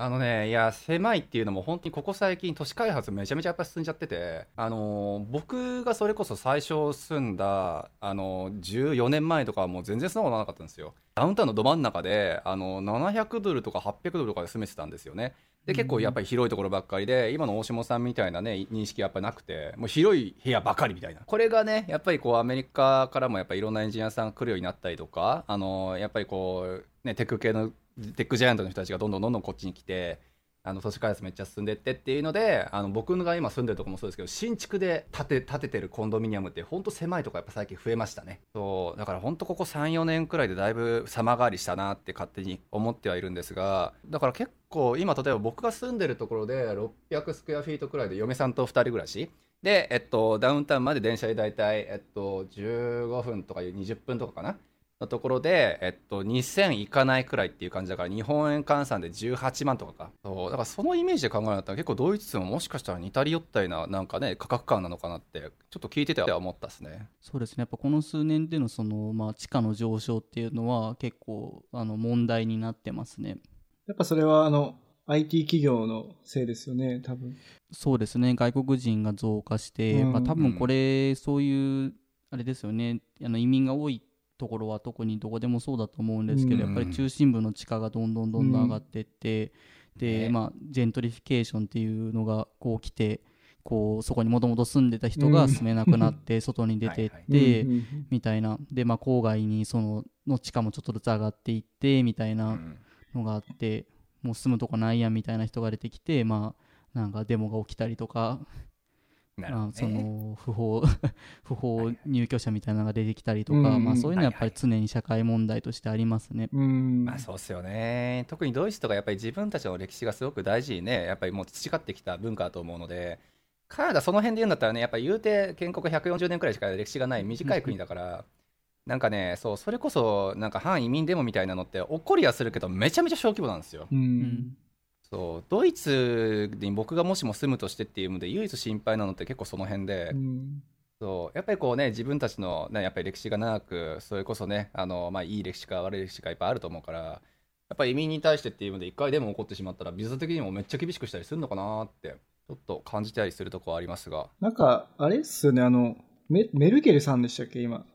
なんか彼女結構もう長いですよね。でなんか彼女がそういうスタートアップビザとかやったとかって聞いたんですけどあんまり詳しくないですね、正直。ただ、まあ、今年で任期がもう終わって、次、今、政権交代みたいな、まあ、とこタイミングがあるんで、まあ、そこで、まあ、でも、よりリベラルな方向に向かうみたいな話も聞いたりするああ、んでそうなんですね。あーなるほど正直そうですねそこがなんかしその引き締まるみたいな話は特に聞きはしないですね。うん、そういうことですね。やっぱ僕らにとって、その、トップが変わるって結構大事な出来事なんで、まあ、間違いない。カナカナダもそうですねトルトルド首相ってかなりリベラルなイメージがありますね。いやでもそうよね。カナダもだからそうなんですよ。トルドーさんの前はでもハーパー政権、ハーパーさんっていう人で、その時は結構厳しかったんですよね。あの言うて保守だったから。うん、まあそうなんだね。うんやっぱトップ変わってビザの制度がガンガン変わってっていうのは普通に振り回されるんでなかなかね、落ち着く落ち着かないですよねその辺はじゃあ、あちょっとじゃあ、あの、エンジニアの話なんですけど、なんかエンジニアの質とかってどうなんですか？レベル感とか。結構そのドイツ人って結構ソフトウェア開発者で有名な人もまあ多くて例えばまあうんうん。そのスカラとかまあうん。作った人とかもそうですし例えばプロミシウスとかまあご存知かもしれないですけうん。どそういうのもまあ今サウンドクラウドまあ初だったりするのでうんなるほどね。まあそうですね。そのまあエンジニアリングのまあ強いカルチャーっていうのは多分あるのにはあると思うんですよね。うんまあ、ただワークライフバランスっていうのがやっぱりすごい重視されてるところはあるんで、うんまあ、これ多分日本から出ると多分結構どこ行ってもあある問題かもしれないですけど、うん。オーバーワークする人っていうのはやっぱすごい少ないんですよね。そうですよね。でなんかその新卒とかだともう生活と仕事がなんか混然一体となって常に行動を書いてるみたいな人とかってやっぱり結構いるじゃないですか。うんうんうん。そういまあうタイプのやっぱり人って全然いなくて、うん。なんかまあできる人はできるんだけどなんかもうその最低限で回してますみたいな人うもん。全然いっぱいいるんで、まあそうですね。そのまあありきたりまあ本当にありきたりな回答になっちゃいますけどまあ今本当に人によるっていう感じで、うん。ただなんか日本に比べるとそのもうがむしゃらにやってるみたいな人は少ないなるほど。気がします。なるほど。なるほどね。まあでもそうっすよね。まあさっき冒頭にも言ってまさっきも言ってましたけどそのなんか日本から出た人がみんな感じるところですよね多分、う。うんん。ある程度はなんかアメリカとかねやっぱりそれこそ SF の方でバリバリもう朝から晩まで顔コード返してますみたいな人やっぱり一定数はいるっていうふうにねやっぱスタートアップ多いしそうですね。あの辺はなんか結構バリバリ。まあでも自分のためにですけどね、彼らはやってますよねいう。ことですよね。そうそう。だからその辺は結構ね、ドイツなんか特にそのライフラワークライフバランスっていう部分に関しては厳しそうな印象がやっぱりですね、すごく強いし、うんそうカナダ、バンクーバーもそれなりに強い方だとは思いますが、それでもね、やっぱりまあ若干 2, 2時間くらいオーバーワークしたりとかみたいなのはやっぱり話聞かなくはないし、うんうん。そう。まあやっぱりこうアメリカとなんかちょっと似たり寄ったりなところももしかしたらあるのかなと思いつつの文化だから、ね、そこはベルリンの方はやっぱりすごくこう厳しさありそうですよね。はい。そうですね。2時間っていうとどれぐらいですか？7時とかぐらいまで働いたりするってことですか？うん。それはもうほぼないですね。もう。おおやばいな、そのレベルか。5時5時6時で全員消えますね、うん。普通にさっと。そう。それこそねやっぱりチャイニーズが多いって話したじゃないですか、あのはいやっぱりチャイニーズ系の会社ととかってやっぱそれなりにオーバーワークしてるのがあって。ーそうそうそそうそうこの間も相談を受けた子がねやっぱりチャイナ系の会社さんであのちょっとやっぱりそのオーバーワークというかね、まあ、あのやっててあの若干ちょっときついみたいな話をやっぱり聞いたばっかやったから、そう一定数やっぱりいるなっていうふうには勝手に思ってはいたんですけどう。確かに。なんか僕、前の、今 WeWork いるんですけど、前の WeWork のところって結構白人の方が多くて、うん、あったんですけど、やっぱ5時ぐらいみんなもういなくなって、まあ今あの中国人の方が多いあの WeWork なんですけど、結構夜遅くいたりとか、土日も作業してる方もいたりとかして、あなんかそれで結構やっぱ東アジアの文化なんですかね、こう、オーバーワークするっていうのが。ねオーバーワークしないとうんねちょっとうん。なんかあかん的なあれはあんまわかんないですけど、なんか、なんなんですかね。でもなんかエンジニアだだとこう新卒とかで結構もう楽しいからずっと会社にいるみたいな人いるいませんか、はいはいはいまあ、います、いますね。はい。そんな悪いことでもない気もするんでなんかワークもライフも一緒みたいな人もいて、なんかそうですねそそういうのはそういう人いないんですよね。なんかえー、なるほどね。なんか職業エンジニアみたいな感じなんですか、みんな。そういう感じなんでしょうね。まあ、いやもちろんすごい詳しい人もいるし、めちゃくちゃ尊敬できるような人もいるんですけど、なんかその、むちゃくちゃ働いてるイメージはないですね。うん。なるほどですね。まあそうね。それやっぱ憧れでもやっぱり来る人もいるだろうしうん。なかなかこうやっぱ文化の違いとしか言えないとこですよねきっとそういう、ドイツ人がソフトウェアエンジニアになるためには、やっぱり CS の学校行ってないとダメなんですか？アメリカみたいに。あの僕みたいなのは確かにあんまりいない。僕はまあ CS 出身じゃないんで、あはいはい。そういう人は珍しいような気はしますね。僕もサイエンスでさえないんででうん。周り例えばなんか LinkedIn LinkedIn とかでなんか申請来たと来たりとか、まあ、はい。こっちから申請出したりした時とかに、まあ、ちょっと気になって見るじゃないですか、はいはい。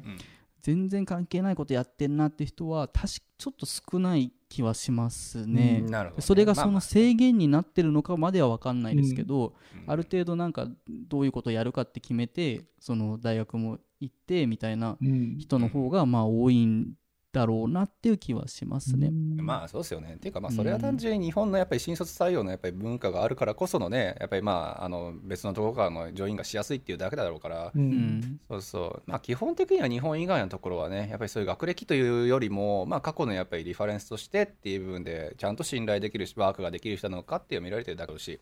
うん。うんはい。そう。そうそれで言うと、ねあの、ゆうせいさんは、その日本の新卒文化に、の恩恵を受けたということなんですね。まあでも本当そうですよね、うん。僕はまあそのソフトウェアエンジニアにまあなりたいって気持ちはまあもちろんありましたけど、はい。まあ本当にコード書き始めたのって社会人になってからですし、はい。最初の会社でなんかすごいほん6ヶ月ぐらいやったんじゃないかな。すごい長い研修があってでもその間にその結構ぬるい感じの研修だったんで、はい。ぬるいって言うと失礼ですけど、まあ、別に内容はいいんですけど、まあ、そんなに詰め込む感じじゃなかったんで、うん。こう若さを生かしてなんかこう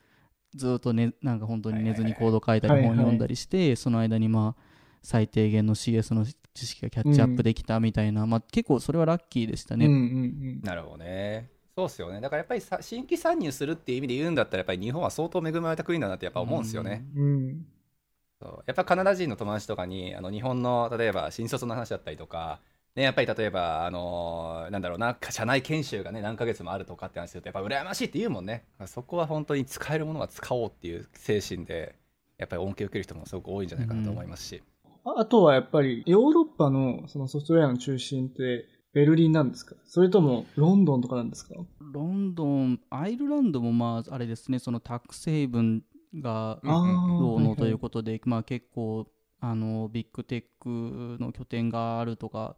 いう話は聞きますけどね、はい。まあでうん。もアイルランド、ロンドン、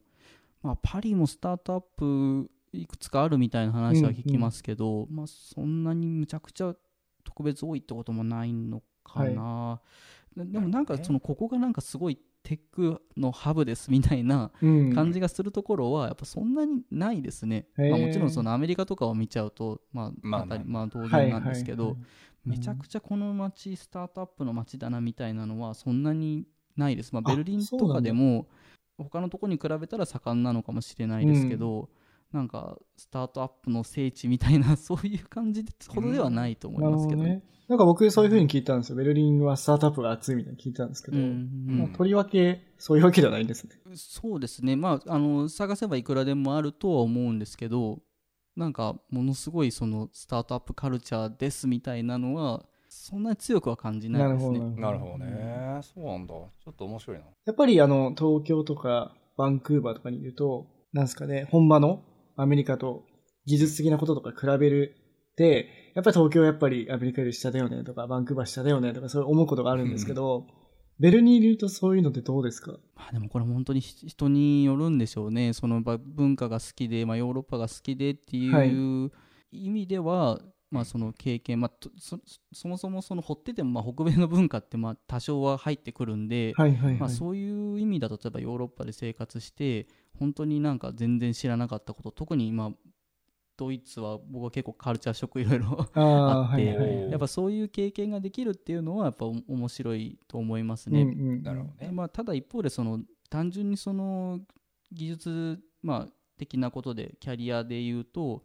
やっぱりその、まあ、天井っていうのが、まあ、どっかではもちろん見えてくるんで、うん。まあ、多分それが多うん。分バンクーバーとか東京とか、まあ、東京とかちょっと高いのかもしれないですけど、まあ、でもそれでもまあそんなに大差があるわけじゃないんで、うん。まあ例えば給料を求めてとかってなってくると、まあ、どっかで天井が見え出して、うん。うん。でそうすると、まあ、お金欲しいんだったら、まあ、US 移るしかないよね みたいなタイミングは、まあどね。まあ、うん。同じく来るかもしれないですね。なるほどなるほど。そうですよね。そうなんだよな。やっぱりそう、あのーね、この間もちょっとツイッターで友人のやつ見ただけなんで、まあ、てかこのポッドキャストに何も何回も出てる浩平さんっていう人なんですけど、まあその人のちょっとポッドキャストじゃないです、ツイッターで見てたんですけど、やっぱりね、アメリカ意識しちゃうからですね、バンクーバーの人はね、どうしても。うん。そうやれなんかそうバンクーバーのテック系のそれこそ CS の学位とか取った人たちのなんか3分の1とか3分の2とかがやっぱりアメリカ行っちゃうらしいんですよ、うーんそうそれがバンクーバーでやっぱり結構問題になってて優秀な人材がやっぱりアメリカの方にどんどんどんどん吸い寄せられてしまっていてっていう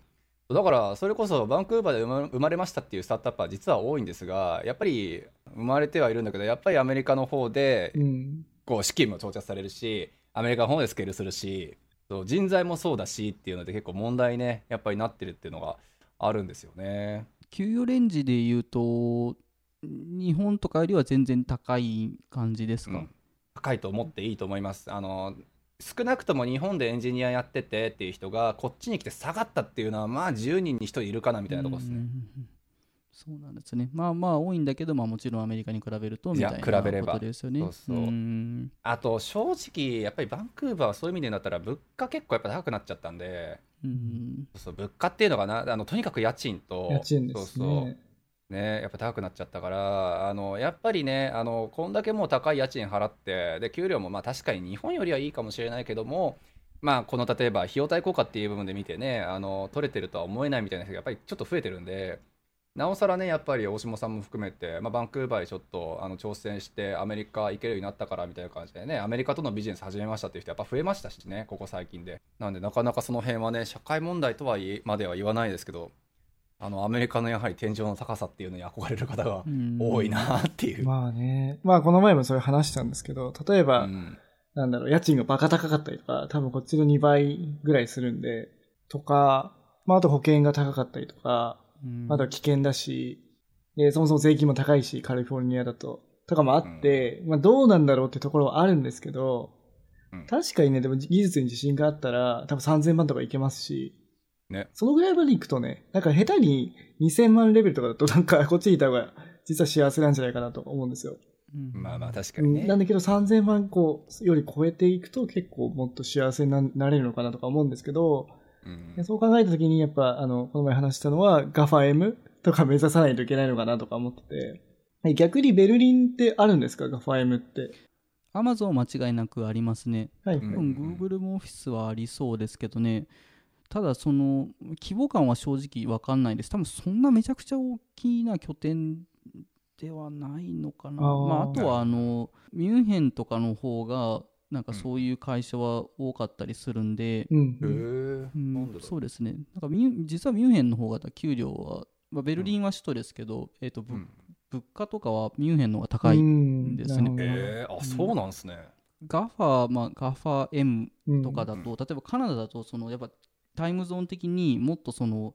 拠点のサイズが大きくてもっとチャンスがあるみたいなこととかがやっぱりあるんですか、あーありますね。それは多分圧倒的かもしれないですね。あの実際フェイスあのも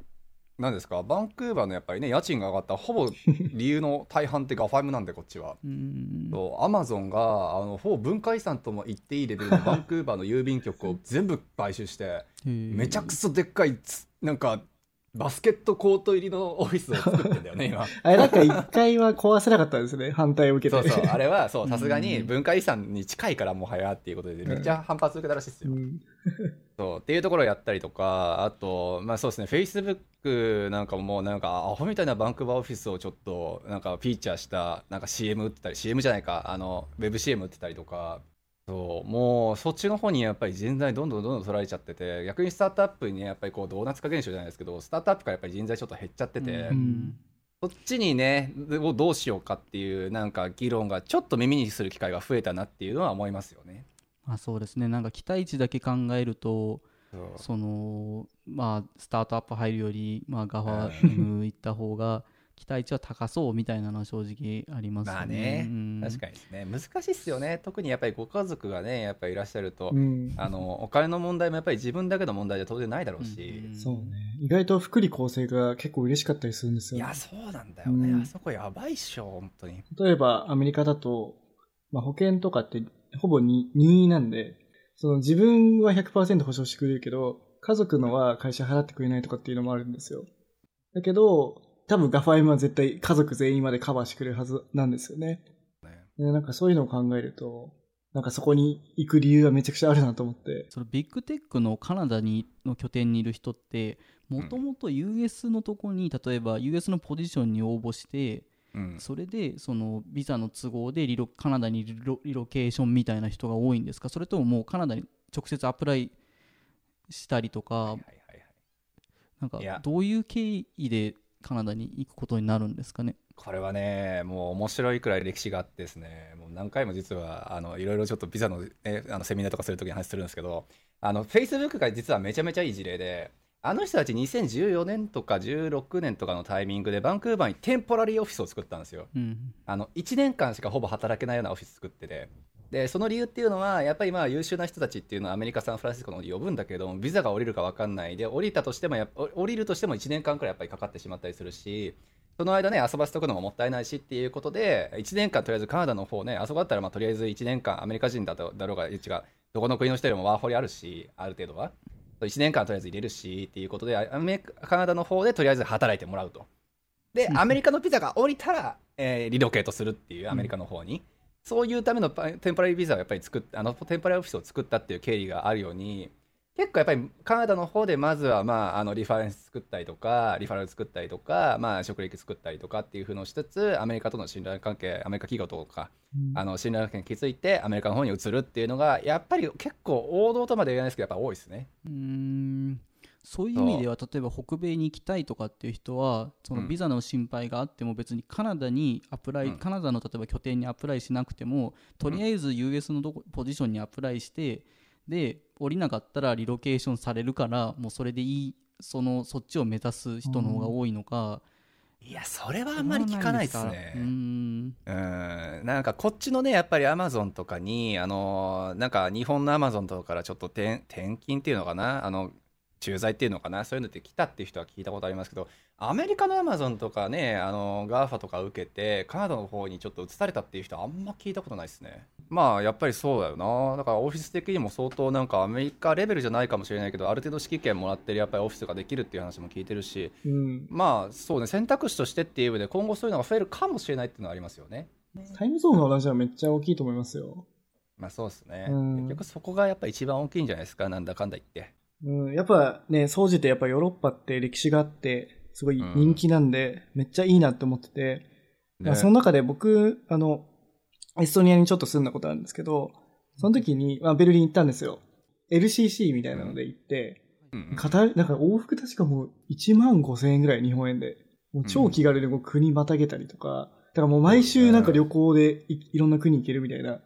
そういうね、まあ今ちょっとコロナであれなんですけど、利点がやっぱヨーロッパってあって、で、どこの国もなんか歴史があってすごい魅力的だし、そうですね。なんかやっぱ住みたいなと思いますよね、やっぱり。そう、ぶっちゃけ俺のパターンで言うんだったら、ドイツ行きたい理由っていうのも、まあまあヨーロッパ圏の中で一番ちょっと文化的に、俺に合ってそうって言ったらちょっと言い方すごく悪いけど、あの、まあ住んでみたいなって思うのがまず一つと、うん、で、ぶっちゃけやっぱりそっちの永住権ね、取ってしまえば、EU 圏内だったら一応、なんか、どこに行ってもいいみたいな話じゃないですか。ああ、それもあるんだ。なるほど。そう。確かあれ永住権でもいいはずだし。そうだったよな多分。そうなので、ね、そういう意味でだったらヨーロッパっていうの一個拠点を構えるとするんだったらね、まあ、好きなドイツ行きながらさっき大島さんが言ったようにいろんなねやっぱり文化のちょっと感じられる地域にちょっとまあロケーションを移しつつ、まあなんていうんですかノマド的な生活が送るんだったらもう理想中の理想じゃんっていうね。どうどうですか実際？なんていうんですかねなんかベルリン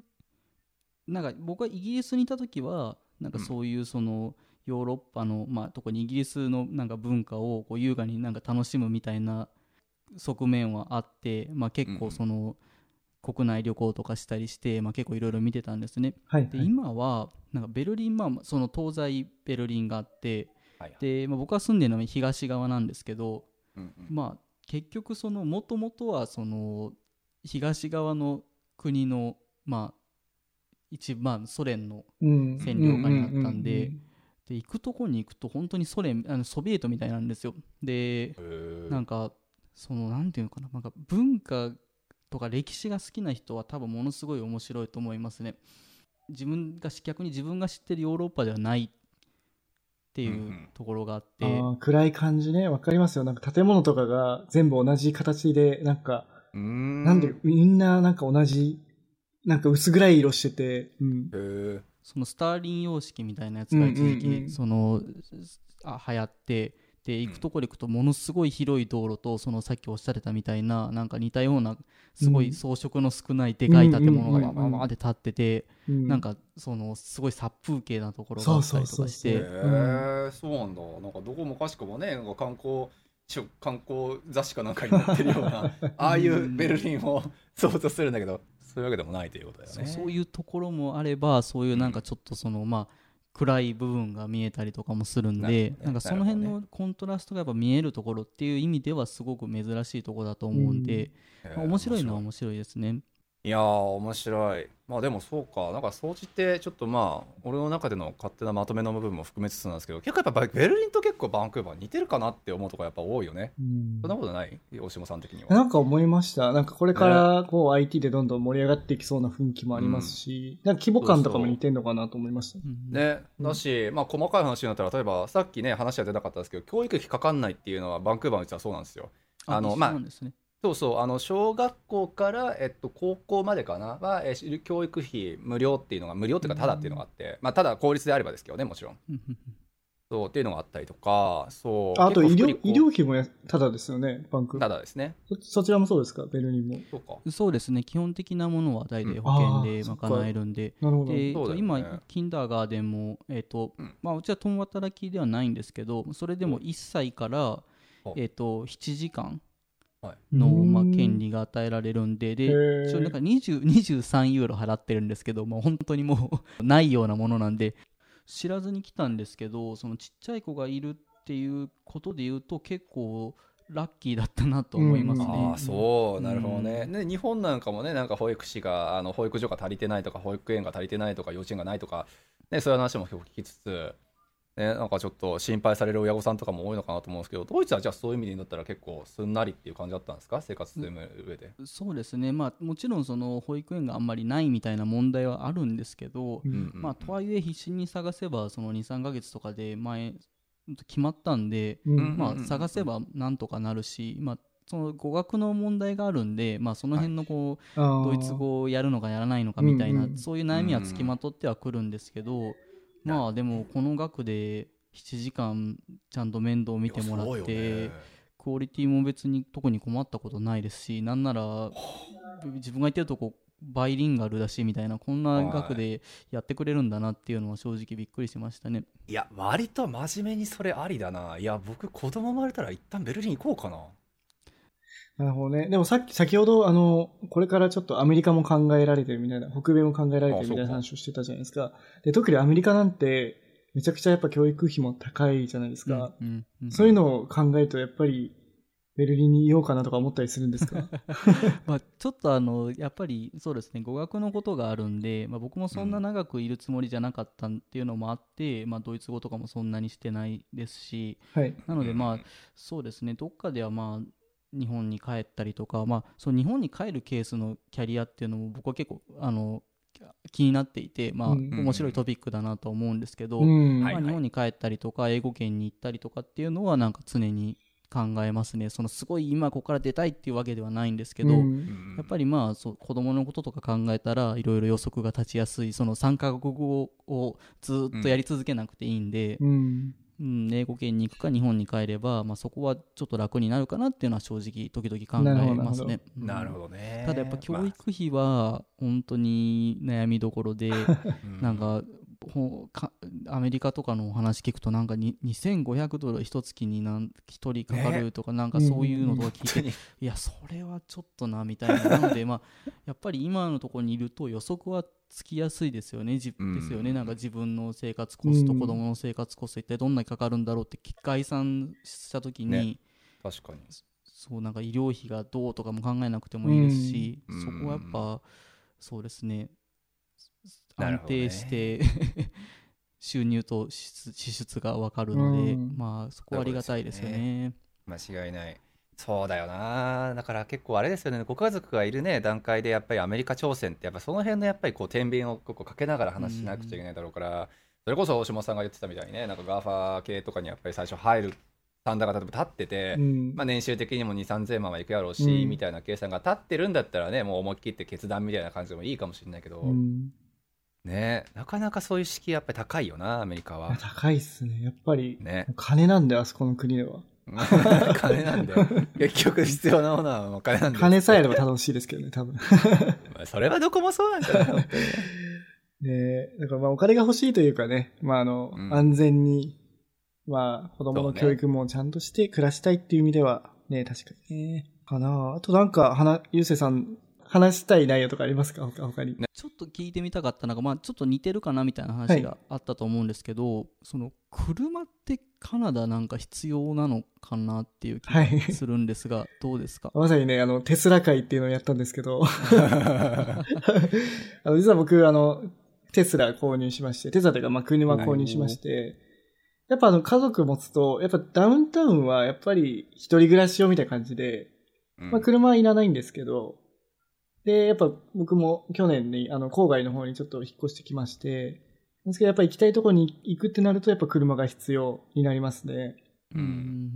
うん。まあ対して14年住んでる 僕は車に一度も乗ったことがないっていうね 免許すら持ってないですが。まあ多分、全然なしでもいける。いや、あのねそうそうそ、う。いや、それは瀬谷さんが特殊なだけなんですけど、なと。そんなことはねえやっぱよバンクーバーって、あの、うん。自然が多くて、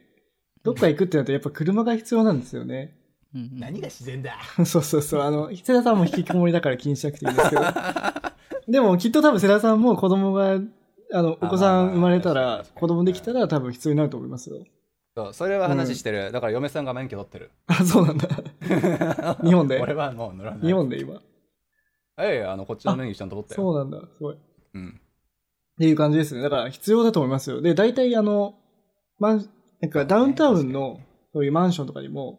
一応車庫もついてますし、結もちろん結構な確率で。だから割と持ってる人は多いと思いますけどね。えでも確かにそうですね。子供とかやっぱご家族いる人で持ってない人っていうのはほぼ聞いたことないですねやっぱ、う。うん。んうん。だからそれこそねあの僕らの周りってやっぱりエンジニアでなんかそれこそ独り身でまあいいとこ働いててみたいな人がやっぱ多いんでそういう一人暮らしの人でこれ車持ってる率っていうのは正直相当低いんじゃないかなと思いますけどそうそう。家族持ったらねっていうのはやっぱありますね。うんそれはなんで気になったんですか？ベルリンはまあ割とまあ公共交通網はその、しっかりしてるんで、まあ、僕も車持ってないですし、うん。まあ、車はそんな必要なイメージがなくて、でまあ、まあ持ってないんですけど、うん。まあ、逆にそのなんか持つってなるとその必要性がないのになんか多分ドイツ語でなんかやり取りしたりとか 保険とか入ったりとかしそこなないんだといけなく、て問題は。そうそこがなんかそういうまあそういうあ面倒くささがあるんですよねやっぱり。はいはいはい。でもやっぱ子供いると、まあ、車あると楽楽だなみたいなのが、うん。その連れてくとことかはまあそのまあそもそも電車とか乗るとしんどいじゃないですか子供連れで、うんだからまあ車あるといいなみたいな、まあ、そう思うとまあどうせだったら車社会のところに 行っても、うん。行って車買ってもいいのかなと思ったりすることがあるんですよね。うん。なるほどですうね、ん。バンクーバーもね交通網っていう部分だったらかなりしっかりしてる方だとは思いますよ、うん。あの大体行けないとこないですしやっぱナイトバスみたいな感じで深夜であってもある程度帰れるし。うん。でスカイトレインっていうねあの、まあ、無人の電車があの朝からよあの夜の12時くらいまでずっと走ってるんでそうそう、まあね、山手線みたいな感じで行けないところは、まあ、ほぼほぼないかなっていう感じだから。ただまあねやっぱりそのそれこそ幼稚園がとかあの保育園がとか、まあ、小学校がとかっていうのはやっぱり車の送り迎えの人がやっぱ多いんで。うん。そうそう、お子さんね、いる方はもうほぼ9割9分9厘車持ってるよね。それそっちも同じですか？あの、子供の送り迎えって必須ですか？まあ、今例えばキンダーガーデンだと僕は普通にもう歩いて行ってあ、一緒に。なるほど。なるでそうですねでピックアップの時間になるとなんか子供が庭で遊ばされてて、うんうんでその親が来て、まあ、うんもちろんその親がどうかはまあなんとなくこう見られてる感じはもちろんあるんですけど、はいはいまあ、基本的には普通にその子供が遊んでるところに入ってって、うん。うんでピックアップして帰るみたいな感じですね。なるほどですね。なんか街の規模感もあると思いますけど、ベルリンってめちゃくちゃ大大都会じゃないですか、言うても。割とう。ーんまあそこそこ栄えてますね。うんだから、なんかバンクーバーって本当にダウンタウンだけ栄えてて、うん例えば幼稚園とかもちょっと離れたところにあったりとかして、なんかバスとか使わないといけなくて、ちょっと面倒だったりとか、確かに。するとやっぱ車なのかなとか思いますけどね。うんうんそうさすがにでもベルリンもねなんか街のど真ん中とかに保育園キンダーガーデンとかあるわけじゃないだろうからそれなりになんかやっぱ一定数は車でやっぱ送り迎えする人も多いのかなって思いましたけどうんうん。たまたまあのねなんかお近くにちょっとあのキンダーガーデンがあってっていう感じなのかまあ他の人たちもそんな結構近場にあんのかっていうね、うんうん今は子供がいてるとこはもう街のど真ん中あどですね。真ん中なあー。ええそっか、じゃあまあ、と結構都会に住んでるんじゃないですかね。じゃあ結構。うん。まあそうですね。ただ都会に住んでてもまあそれなりにそういう例えば教育とかのまあゆとりがあるんで、まあ、その辺はちょっと違うのかもしれないですそうねっすね。まあ僕もねやっぱりまだお子さん生まれたことないのでそんなめっちゃ調べたわけじゃないですけどさすがにダウンタウンの例えばど真ん中とかにねなんかキンダーガーデンだったりとかデイケアだったりとかってあんのかな？ないと思うんだけどねあることはあると思いますけど、あるかな？なんかそんなにやっぱ家族が多くないとは思いますよ。まあそうよね、ううん。ん。そもそも住んでる人がそういうところでってなるとほぼ留学生とか一人暮らしの人ばっかりだろうし、ね。でもまあ車があれば例えば子供連れて週末とか行くところはたくさんあるなって感じ、そうですね。自然ですけどね、やっぱ主に。う。ん。なんか公園とかまあ山とかだと思いますけど。うん。はい。あ大島さんとかあれでしょ？週末絶対お出かけするんでしょ？どこ行くんですか？子供連れてえーと、最近は普通にダウンタウン行って、あ本当？スカイトレインで。スカイトレインないのや、むしろ車はめんどくさいじゃないですか。うんテスラせっかく買ったのに。うん。やっぱ駐車とかめんどくさいから、そういうのは電車あまあで。確かに確かになるほどね、で、まあ海とか綺麗なんで見て、うん。かな。あとなんか車持ってると、あの、国境が近くてバンクーバーだと、そうね。うんあの、シアトルに2、3時間で行けるっていう話を聞いて、うん。うん。でそこで遊びに行ったりともう2時か、間ですあ、2時間ぐらいなんだ。うん行ったりとか。近いん、ですね。うん。あとなんかそのアメリカの方にモールがあって、なんか昔はアメリカの方が物価安かったんですよね、確か。だからそこになんかよくみんな国境を越えて行ってたとか、っていう話は聞きますけど。お大島さんが住んでるところっていうのはその結構中心部から離れてるんですか？でも電車で15分ぐらいですね。んおー。全然ですね。そう、だからダウンタウンがすごいちっちゃいんですよね、本当に。ちっちゃいんですよね、とにもかくにもセラさん住んでるとこも電車で多分15分とかですよね。うん。ちょうど15分くらいで行けるかなって思うし、はい。いや。このあの街の雰囲気って本当に住まないとわからないじゃないですか、うん。でその写真がどれもこれもよくできすぎてるんで 例えばベルリンとかもまあめちゃまあ多分パリとかもそうですけどめちゃくちゃヨーロッパのこういうところの街ってめっちゃ汚いんですよね。ででもなんかネットとかで調べたらなんかすごい綺麗な写真が上がってくるじゃないですか、確かにね、でバンクーバーとかもこう検索すると なんかこううん。港側からうん。なんかこう近代的な建物がこう見えてるなんかすごはい生かした写真がいっぱい出てくるんで。あれかな？ノースバンクーバーからあのダウンタウンみたいなやつかな？あるわ。あれ？あるのよあるそれだと思いますね。テンプレが、はいはい。あれを見るともうめっちゃいいとこじゃんみたいな風に見えるんですけど、うん。そういう意味では結構住むと日本人のか例えば東京とかからにいた人からするとちょっと田舎だなみたいな感じうん。がするぐらいの規模感ですか、します。多分田舎だなってやっぱ思う人多いと思いますよ、まああのあの辺だけなんですよ、栄えてるのが。ううん。ん。うん。だけで、まあなんて言うんだろうね、東、なんか地方都市みたいな感じですよね、本当に。そうそうそう、うん。お熊本に似てんなって思いますよね。熊本なんですけど確かに確かに。そうそう。うん。一部のねこうなんか繁華街みたいなところだけ栄えててね、そんな感じですよね。だからダウンタウンバンクーバーとかバンクーバーに来てそうなんか都会だなわーって思うのってあでもどうだろう。ここ12年でねやっぱりこうテックジャイアント増えたからなんかすごい近代的なビルは確かに増えたんでああ、確かに、ね。まあそうそう。ねそれこそ大島さんわかるかもしれない。テラスタワーとか、うん。あのジョージアストリストリートのど真ん中になんかすごいくねってしたテック系ばっかりが入る、なんかそういうビルができたんですよ。そういうの見るとねなんかあなんかすごいちゃんとしたとこに来たんだなって思うかもしれないけど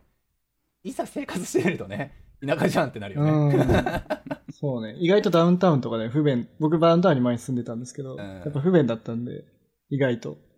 そうだん。ねまあそれはないものはないかもしれないけどなんか日本のね東京みたいな感じでガンガンガン遊べるかって言われるとそういうわけでもないしそうそう。やっぱ東京楽しかったなと、ずっと思い結構思いますけどそういうもんじゃないですか いや東京に勝る街ってそういうなんか住むサービス的な意味でだったらねえなかなか勝る街ってないんじゃないの？あるのかな？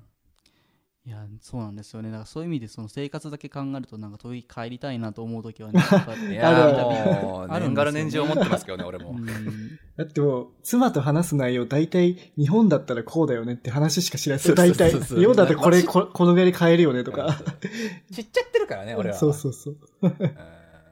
まあでも僕らはそういう、まあ世界で、正直世界一多分、飯うまいし、安全だし、うんもういい国だと思うんですよ。飯の種類もめっちゃ豊富だし、そういうところを知ったっていうし、ところと、あとそこに帰れるっていう、僕ら国籍があるから。まあそうねっていうところを一つやっぱアドバンテージに持ってるっていうのはすごい強いと思いますけどね。だから、あの中国の方ってやっぱ自分の国って結構悲惨だったりするじゃないですか。うんだからこう、まあバンクーバーに来たりとか、それで、その辺とはちょっと違うなと思いますけどね。いやでもそれすごいわわかるんですよ。なんかうん。その、僕もその周りに日本人の人全然いなくてでキャリアの話、まあ、するじゃないですか。で自分の国に帰る選択肢がない人がすごい多いんですよね。うん。だからなんか、ねだから参考にならないっていうかはいはいはい。だからもうもう本当ににに自分の国に帰って生活が良くなる可能性が本当にもうないと、うん。まあでここに来て、ここに来て全てが良くなったっていううん。人がやっぱり一定数いるんで、うん。やっぱそういう人からするとやっぱキャリアの考え方全然違いますよね。もううん外国に来てそんなに住んでひそんなに年数経ってないのにいや多分ここにずっといるよみたいなうん。ことを普通にさらっと言うんで日本人だとなんかなかなか骨をまあね埋めるかって言われると、うんそれはないんじゃないみたいな、ね。やっぱり。いやわかるわ。そうなんだよなやっぱ。なんか、やっぱ日本人だとどうしても仕事のためとか、なんか海外に住むのが夢だったとか、うんなんか、なんか単純に純粋に生活水準を上げたくて来てる人って少ないのかもしれないですね。うんまあねまあ給与的な水準は多分上げたいと思う人はやっぱもちろんいるんだろうけど、うん。その生活そうよね。質していく上での質という意味で言うんだったらね。だってコンビニがないんですもん、こっち。いや本当。コンビニつけるよな本当に。俺も逆に言うとコンビニさくらいいいんだけどって思うけど。ねだからその辺ちょっと難しいっすよね。他の国の人たちと比べるわけにもいかないし。なんかそんだけ中国の方多いとアジア系の食材とかは割とやっぱ簡単に手にあ入りますよね。そう、それはいいとこなんですよ。うん。全然困ったことないですね、うん。どうですか？日系のレストランとかがあったりは全然しないですか、はい日系の。ありますよ。い。やあもう死ぬほど多いです。あ本当ですか？それめっちゃいいじゃないですか。だってこんビビるくらい多いです。この、なんか、ここ今発展してて僕住んでるとこ、この向かいのビルがちょうどできたんですけど、今日あの看板が出てて、ラーメン屋と天ぷら屋ができるみたいです。もうそれだけで、えー移りたいです、ね、あのね、食だけに関して言うんだったら、バンクーバー、なかなか他の国の他のこう地域に負けないですよ、やっぱ。ねえ、十何年住んでさ、いろんなやっぱり国に国に住んでたって人と、それはめちゃめちゃ話したけど、はいバンクーバー以上っていうところって、俺、ほぼ聞いたことないと思うけどね。なるほど。それは、あのその、食材的にも、食材的にも。なるもほど。それは日本に限ってってことですよね。うん、だってもう死ぬほど納豆買えるし、アホみたいにこう日本食買えるし、この間は別にね、普通にラオウ買ったし、あの、UFO 買ってるし、俺最近の昼飯ほぼほぼなんか日本のカップ麺ばっかりだし、朝あれですもんね。フルーツグラノーラですもんね。そうそうそう、フルーツグラノーラで、あとあれだよ、あの、おやつはハッピーターン。日本じゃないですか、もう、もはや。ピーターンあるあるんですねなるほどね。ベルリンはそうじゃないんだ。なるほど。そうですねベルリンやっぱ日本食はねなかなかそうですねまあラーメン屋とかあるのはあるんですけどね、うん。まあ、数は多くないですし、今すごく高いし、うん。あうんでも高さで言うんだったらこっちもやっぱ高いですよ、それなりに。うんうん。本当ですか？ううんん比較になるか全く分かんないけど納豆の 3, パック3個入りの1パックがだいたい3ドルあ今日くらい。2倍ぐらいですかね、日本からあーす。るとそうそう。そうですね。それは同じですね。なんか中華スーパーとかで、うん、たまに日本食コーナーがありますけど、まあそれぐらいやっぱりかかりますね、あですよね。これも参考になるか全く分かんないですけど つい昨日頼んだサクっていうあの日本にもあるとんかつ屋さんかな？あそこの、えっと、ヒレカツ定食が、えー本当になんか日本っぽいヒレカツ定食がかあの届いて18ドルとかだから日本円換算1500円とかですーかやっぱ、うん。高いのかな？ちょっとまあ他の国のあれが分かんないけど。高いっすよね。まあ日本で食べるよりは。ね。うん。う。ん。そうそう。でレストランで買ったら当然こっちなんてやっぱもちろんそれあのチップ文化なんで。あれ、ベルリンってチップないんじゃなかったっけ？ないですね。やっそうだ。てもやっててる人はいるかもしれないですけど、その、はいはいはいアメリカみたいな感じじゃないですね。基本別に全然しなくても全然ですよねそれがいいよね。めんどくさいんですよ、こっちマジで。俺、そのめんどくさいって感覚は覚えたことないんだけど、それ俺結構差あると思うえ、んだけど。なんか頭の中で計算してるのと思ってたのと違うと思うじゃないですか。なんか、買ってみたら、えー？食べてみたら。そう？あまあまあもうだからそれは気持ちじゃないですか俺も文句言って普通に俺お前俺チップこんだけしか払えねえからって言って帰るけど そうね。だから、ビールが、例えば、9、8ドルとかで売ってても、そこに15%。違う、タックスも乗ってその上に15%だから、あれちょっとずそ、うね結構高くなるんですよね、実際。その中で、代印すると。とかはめんどくさい。めんどくささがあるとしたら結構たまにさレシートにチップ込みの値段出してくるアホンダなちょっとレストランがたまにあるよねあ、そうなんだ。それ騙されますね。騙される騙されるだからそれであの普通に支払いしてんのになんかチップ入力する項目がそれでも出てくるのよ、うん。いやいやいやいやいやいやおいお前らこれチップ入りの込みでうん。あの、何、レシート出してるよね？ってそこで文句言わないと、ダブルチップ払わされるっていうね。そうまあ、そこは一つ、こっち、嫌なところというか、なんか、なくなってほしい文化ですね。まあ、そうね。まあ、あるからこそのところはあるけどね、やっぱ。うんやっぱサービスのさ、よろしい悪いっていうところのやっぱり差が激しいじゃないですか、こっちってう。んホテルなんかもそうだし、もうサービスを本当に、あ、もうお前、お前マジ神かって思うところで、日本より下手すりゃやっぱりサービスいいんじゃないかっていうところもあるし、うんうんうんでも平均としてはやっぱりね、どうしても値段の相応っていう感じだから、まあ大体サービス悪いし。まあ、それなんか現金ですよね。やっぱりいいサービスのところって本当にいいですし、その代わり高めちゃくちゃ高いし、チップも多く払わないといけないとか、間違いない。間違いないなん。かレストランによってベースが違うんですよ。あの、いいレストラン行くと、ベース、なんか、大体3つとか選ぶんですけど、あの支払うときに、こうボ、ボタンで。そこが20%からだったりとかするんですよ。普通は15%なんですけど、そうそう、間違いない。うん。えごめんなさい。な、何を選ぶんですか？なんかあの、クレジットカードをこう、さ、ピーってやるじゃないですか。はい。その時に、チップを選ぶ画面が出てくるんですよ、こっちって。ああ、下が15からってことですそう、か下が15、20、25とかっていう普通になってるんですけど、まあ違うから、うん15、18、20とかかな、普通。え、10、15、20は普通だよ、多分。え、10はだ、でも、最低15ですよね。でもさいいや、そんなことないっすよ。え、15ですよね、ベースは。いや、ベースは別に15が、だってそれこそ UberEats 今開いてみ？違います。違う違う、あの10%が多はい分普通に加減になってる、あ、そう。でもそれが、あの、高級なとこ行くと20%からしかなくて、まあまあ自分でもちろんね、オプションでこう選んで、自分で入力もできるんですけど、うーんそうですね。まあそれぐらい払えよ、みたいな。そうそうそう。ね、そこで。うん感覚値はでも確かにその通りですね。大体普通に満足したなっていうのに15%払って、うん。もう俺絶対もう一回来るから、お前マジ俺の名前覚えてるみたいな感じで 25%とか払う時もあったし、ね。確かにね。なんか俺はチップベースでのコミュニケーションは好きな方だけどね。うん。意思表示が非常に簡単にできるっていう点で。まあなんかその辺聞くと、ちょっとカナダの方が、まあバンクーバーの方が生活費はかかりそうだなっていう。気がしますうね。ん。なるほど単ね。純に。物価っていう部分でやったらこっちは多分高いんだろうな、おそらく。いや、いいな、ベルリン行きたいな。ね、間違いない。ちょっと1、2年、1、2年くらい住んでみたいね、とりあえず。うん、で多分それぐらいでな なんとなく分かってまあまあこんなもんかってなると思いますけどね、うんいうことですよね。うん間違いない、間違いない。ね、僕あの、ナチスの映画とかすごい見てて、最近。あの、戦場のピアニストとか、ああいいですよねまさにベルリンのやつじゃないですか。怖くて、ですね。その辺の話も聞いてみたいなとか、なんか歴史的な背景とかも聞いてみたいなとか思ったんですけど。うん。結構タブーに突っ込みません？それ大丈夫？なんか、やっぱドイツってなんであんなに復興したかっていうと、やっぱ過去のその失敗、もう失敗じゃないですか、あんなの。現代社会であんなことをしてるって、本当に恥というか、もうやばいじゃないですか、まあまあね。やってること。絶滅させようとしたんですよ、じ人種を。まあそうで、確かに。まあ、そういうのがあって、なんかそういうやっぱいいイメージを持ちたいとかってもちろんあるみたいで、そういうなんか、メンタリティとかってどうなのかなって実際、多分、ゆうせいさん多分そう感じてると思うんですけど、雰囲気で。そううん。そうですね。そうすごい、うんそこがだからやっぱすごいカルチャーショックがあることの一つで、やっぱ反動がすごいんで、やっぱりそのき人のなんかベースラインがものすごいリベラルなんですよね、うん。なんか日本だとこういうぐ感じの人って普通の、まあ、中道右派、まあ、保守。系の普通の保守系の人かなと思うような人がもうめちゃくちゃリベラルだったり、うん。へだからなんかそういう人が標準みたいな感じがあって。ー。これやっぱ過去のそういう歴史からやっぱそうなったんですか？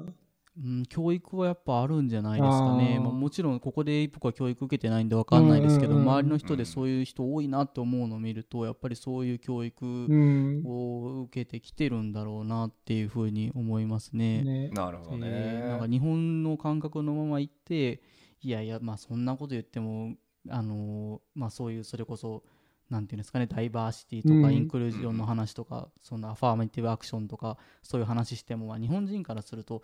いやでもちょっとそこまでいくかみたいなのとかがあっても、うん、なんか割とこっちではその共感をまあ得てるし、ね、そういうのにやっぱ納得する人結構多いなっていうイメージがありますね。へまあこれ単純な疑問なんですけど反移民運動とかってねデモとかってぶっちゃけまあ保守系のやっぱり思想が強い運動だとは思うんですよ。なんかそういう意味で言うんだったらドイツって結構さっきのね話もあったけどやっぱり移民に対してとかまあその反移民デモがとかって話もな聞かなくはないし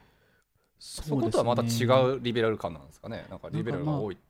はい、まあ多分その保守的な地域もあるのかもしれないですけど、まあ、ベルリンとかのそのデモとかで言うとなんかそういうその反移民とかっていうよりなんか環境とかあなるほど、まあ、あとは、まあ、もちろんその反コロ反ロックダウンみたいなのもありますし、うん、あとまあ労働者の権利ですよね。メーデーとかもそのもうすごい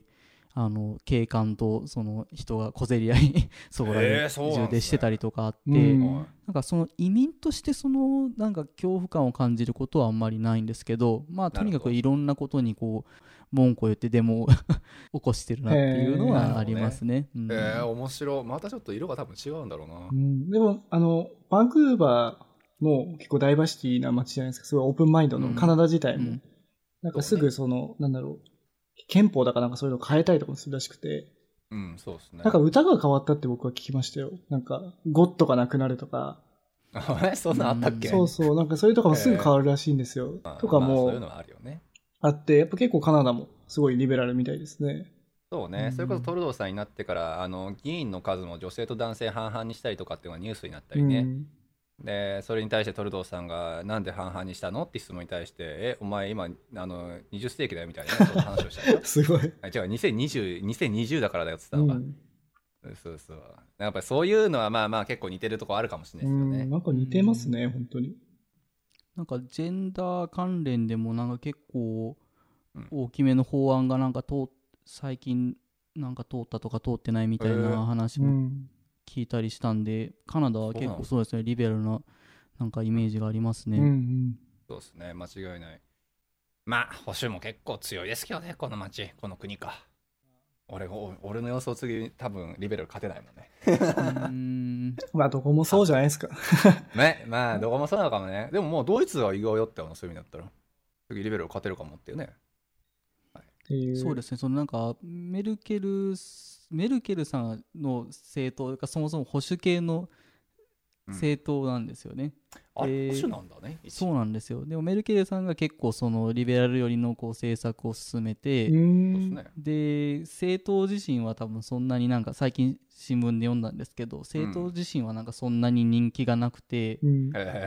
そう。でその保守系の政党がなんかリベラル側に寄っていってるみたいな、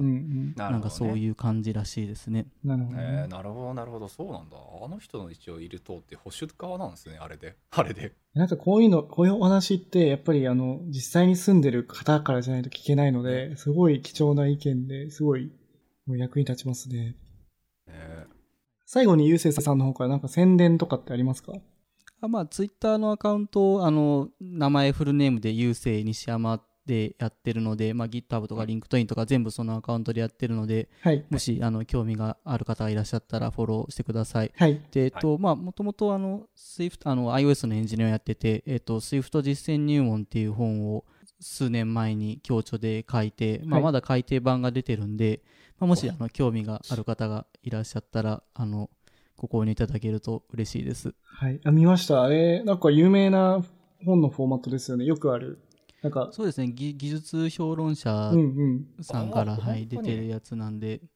えー、じゃあちょっと、あの、フロックではやっぱり、配ったらいいですか？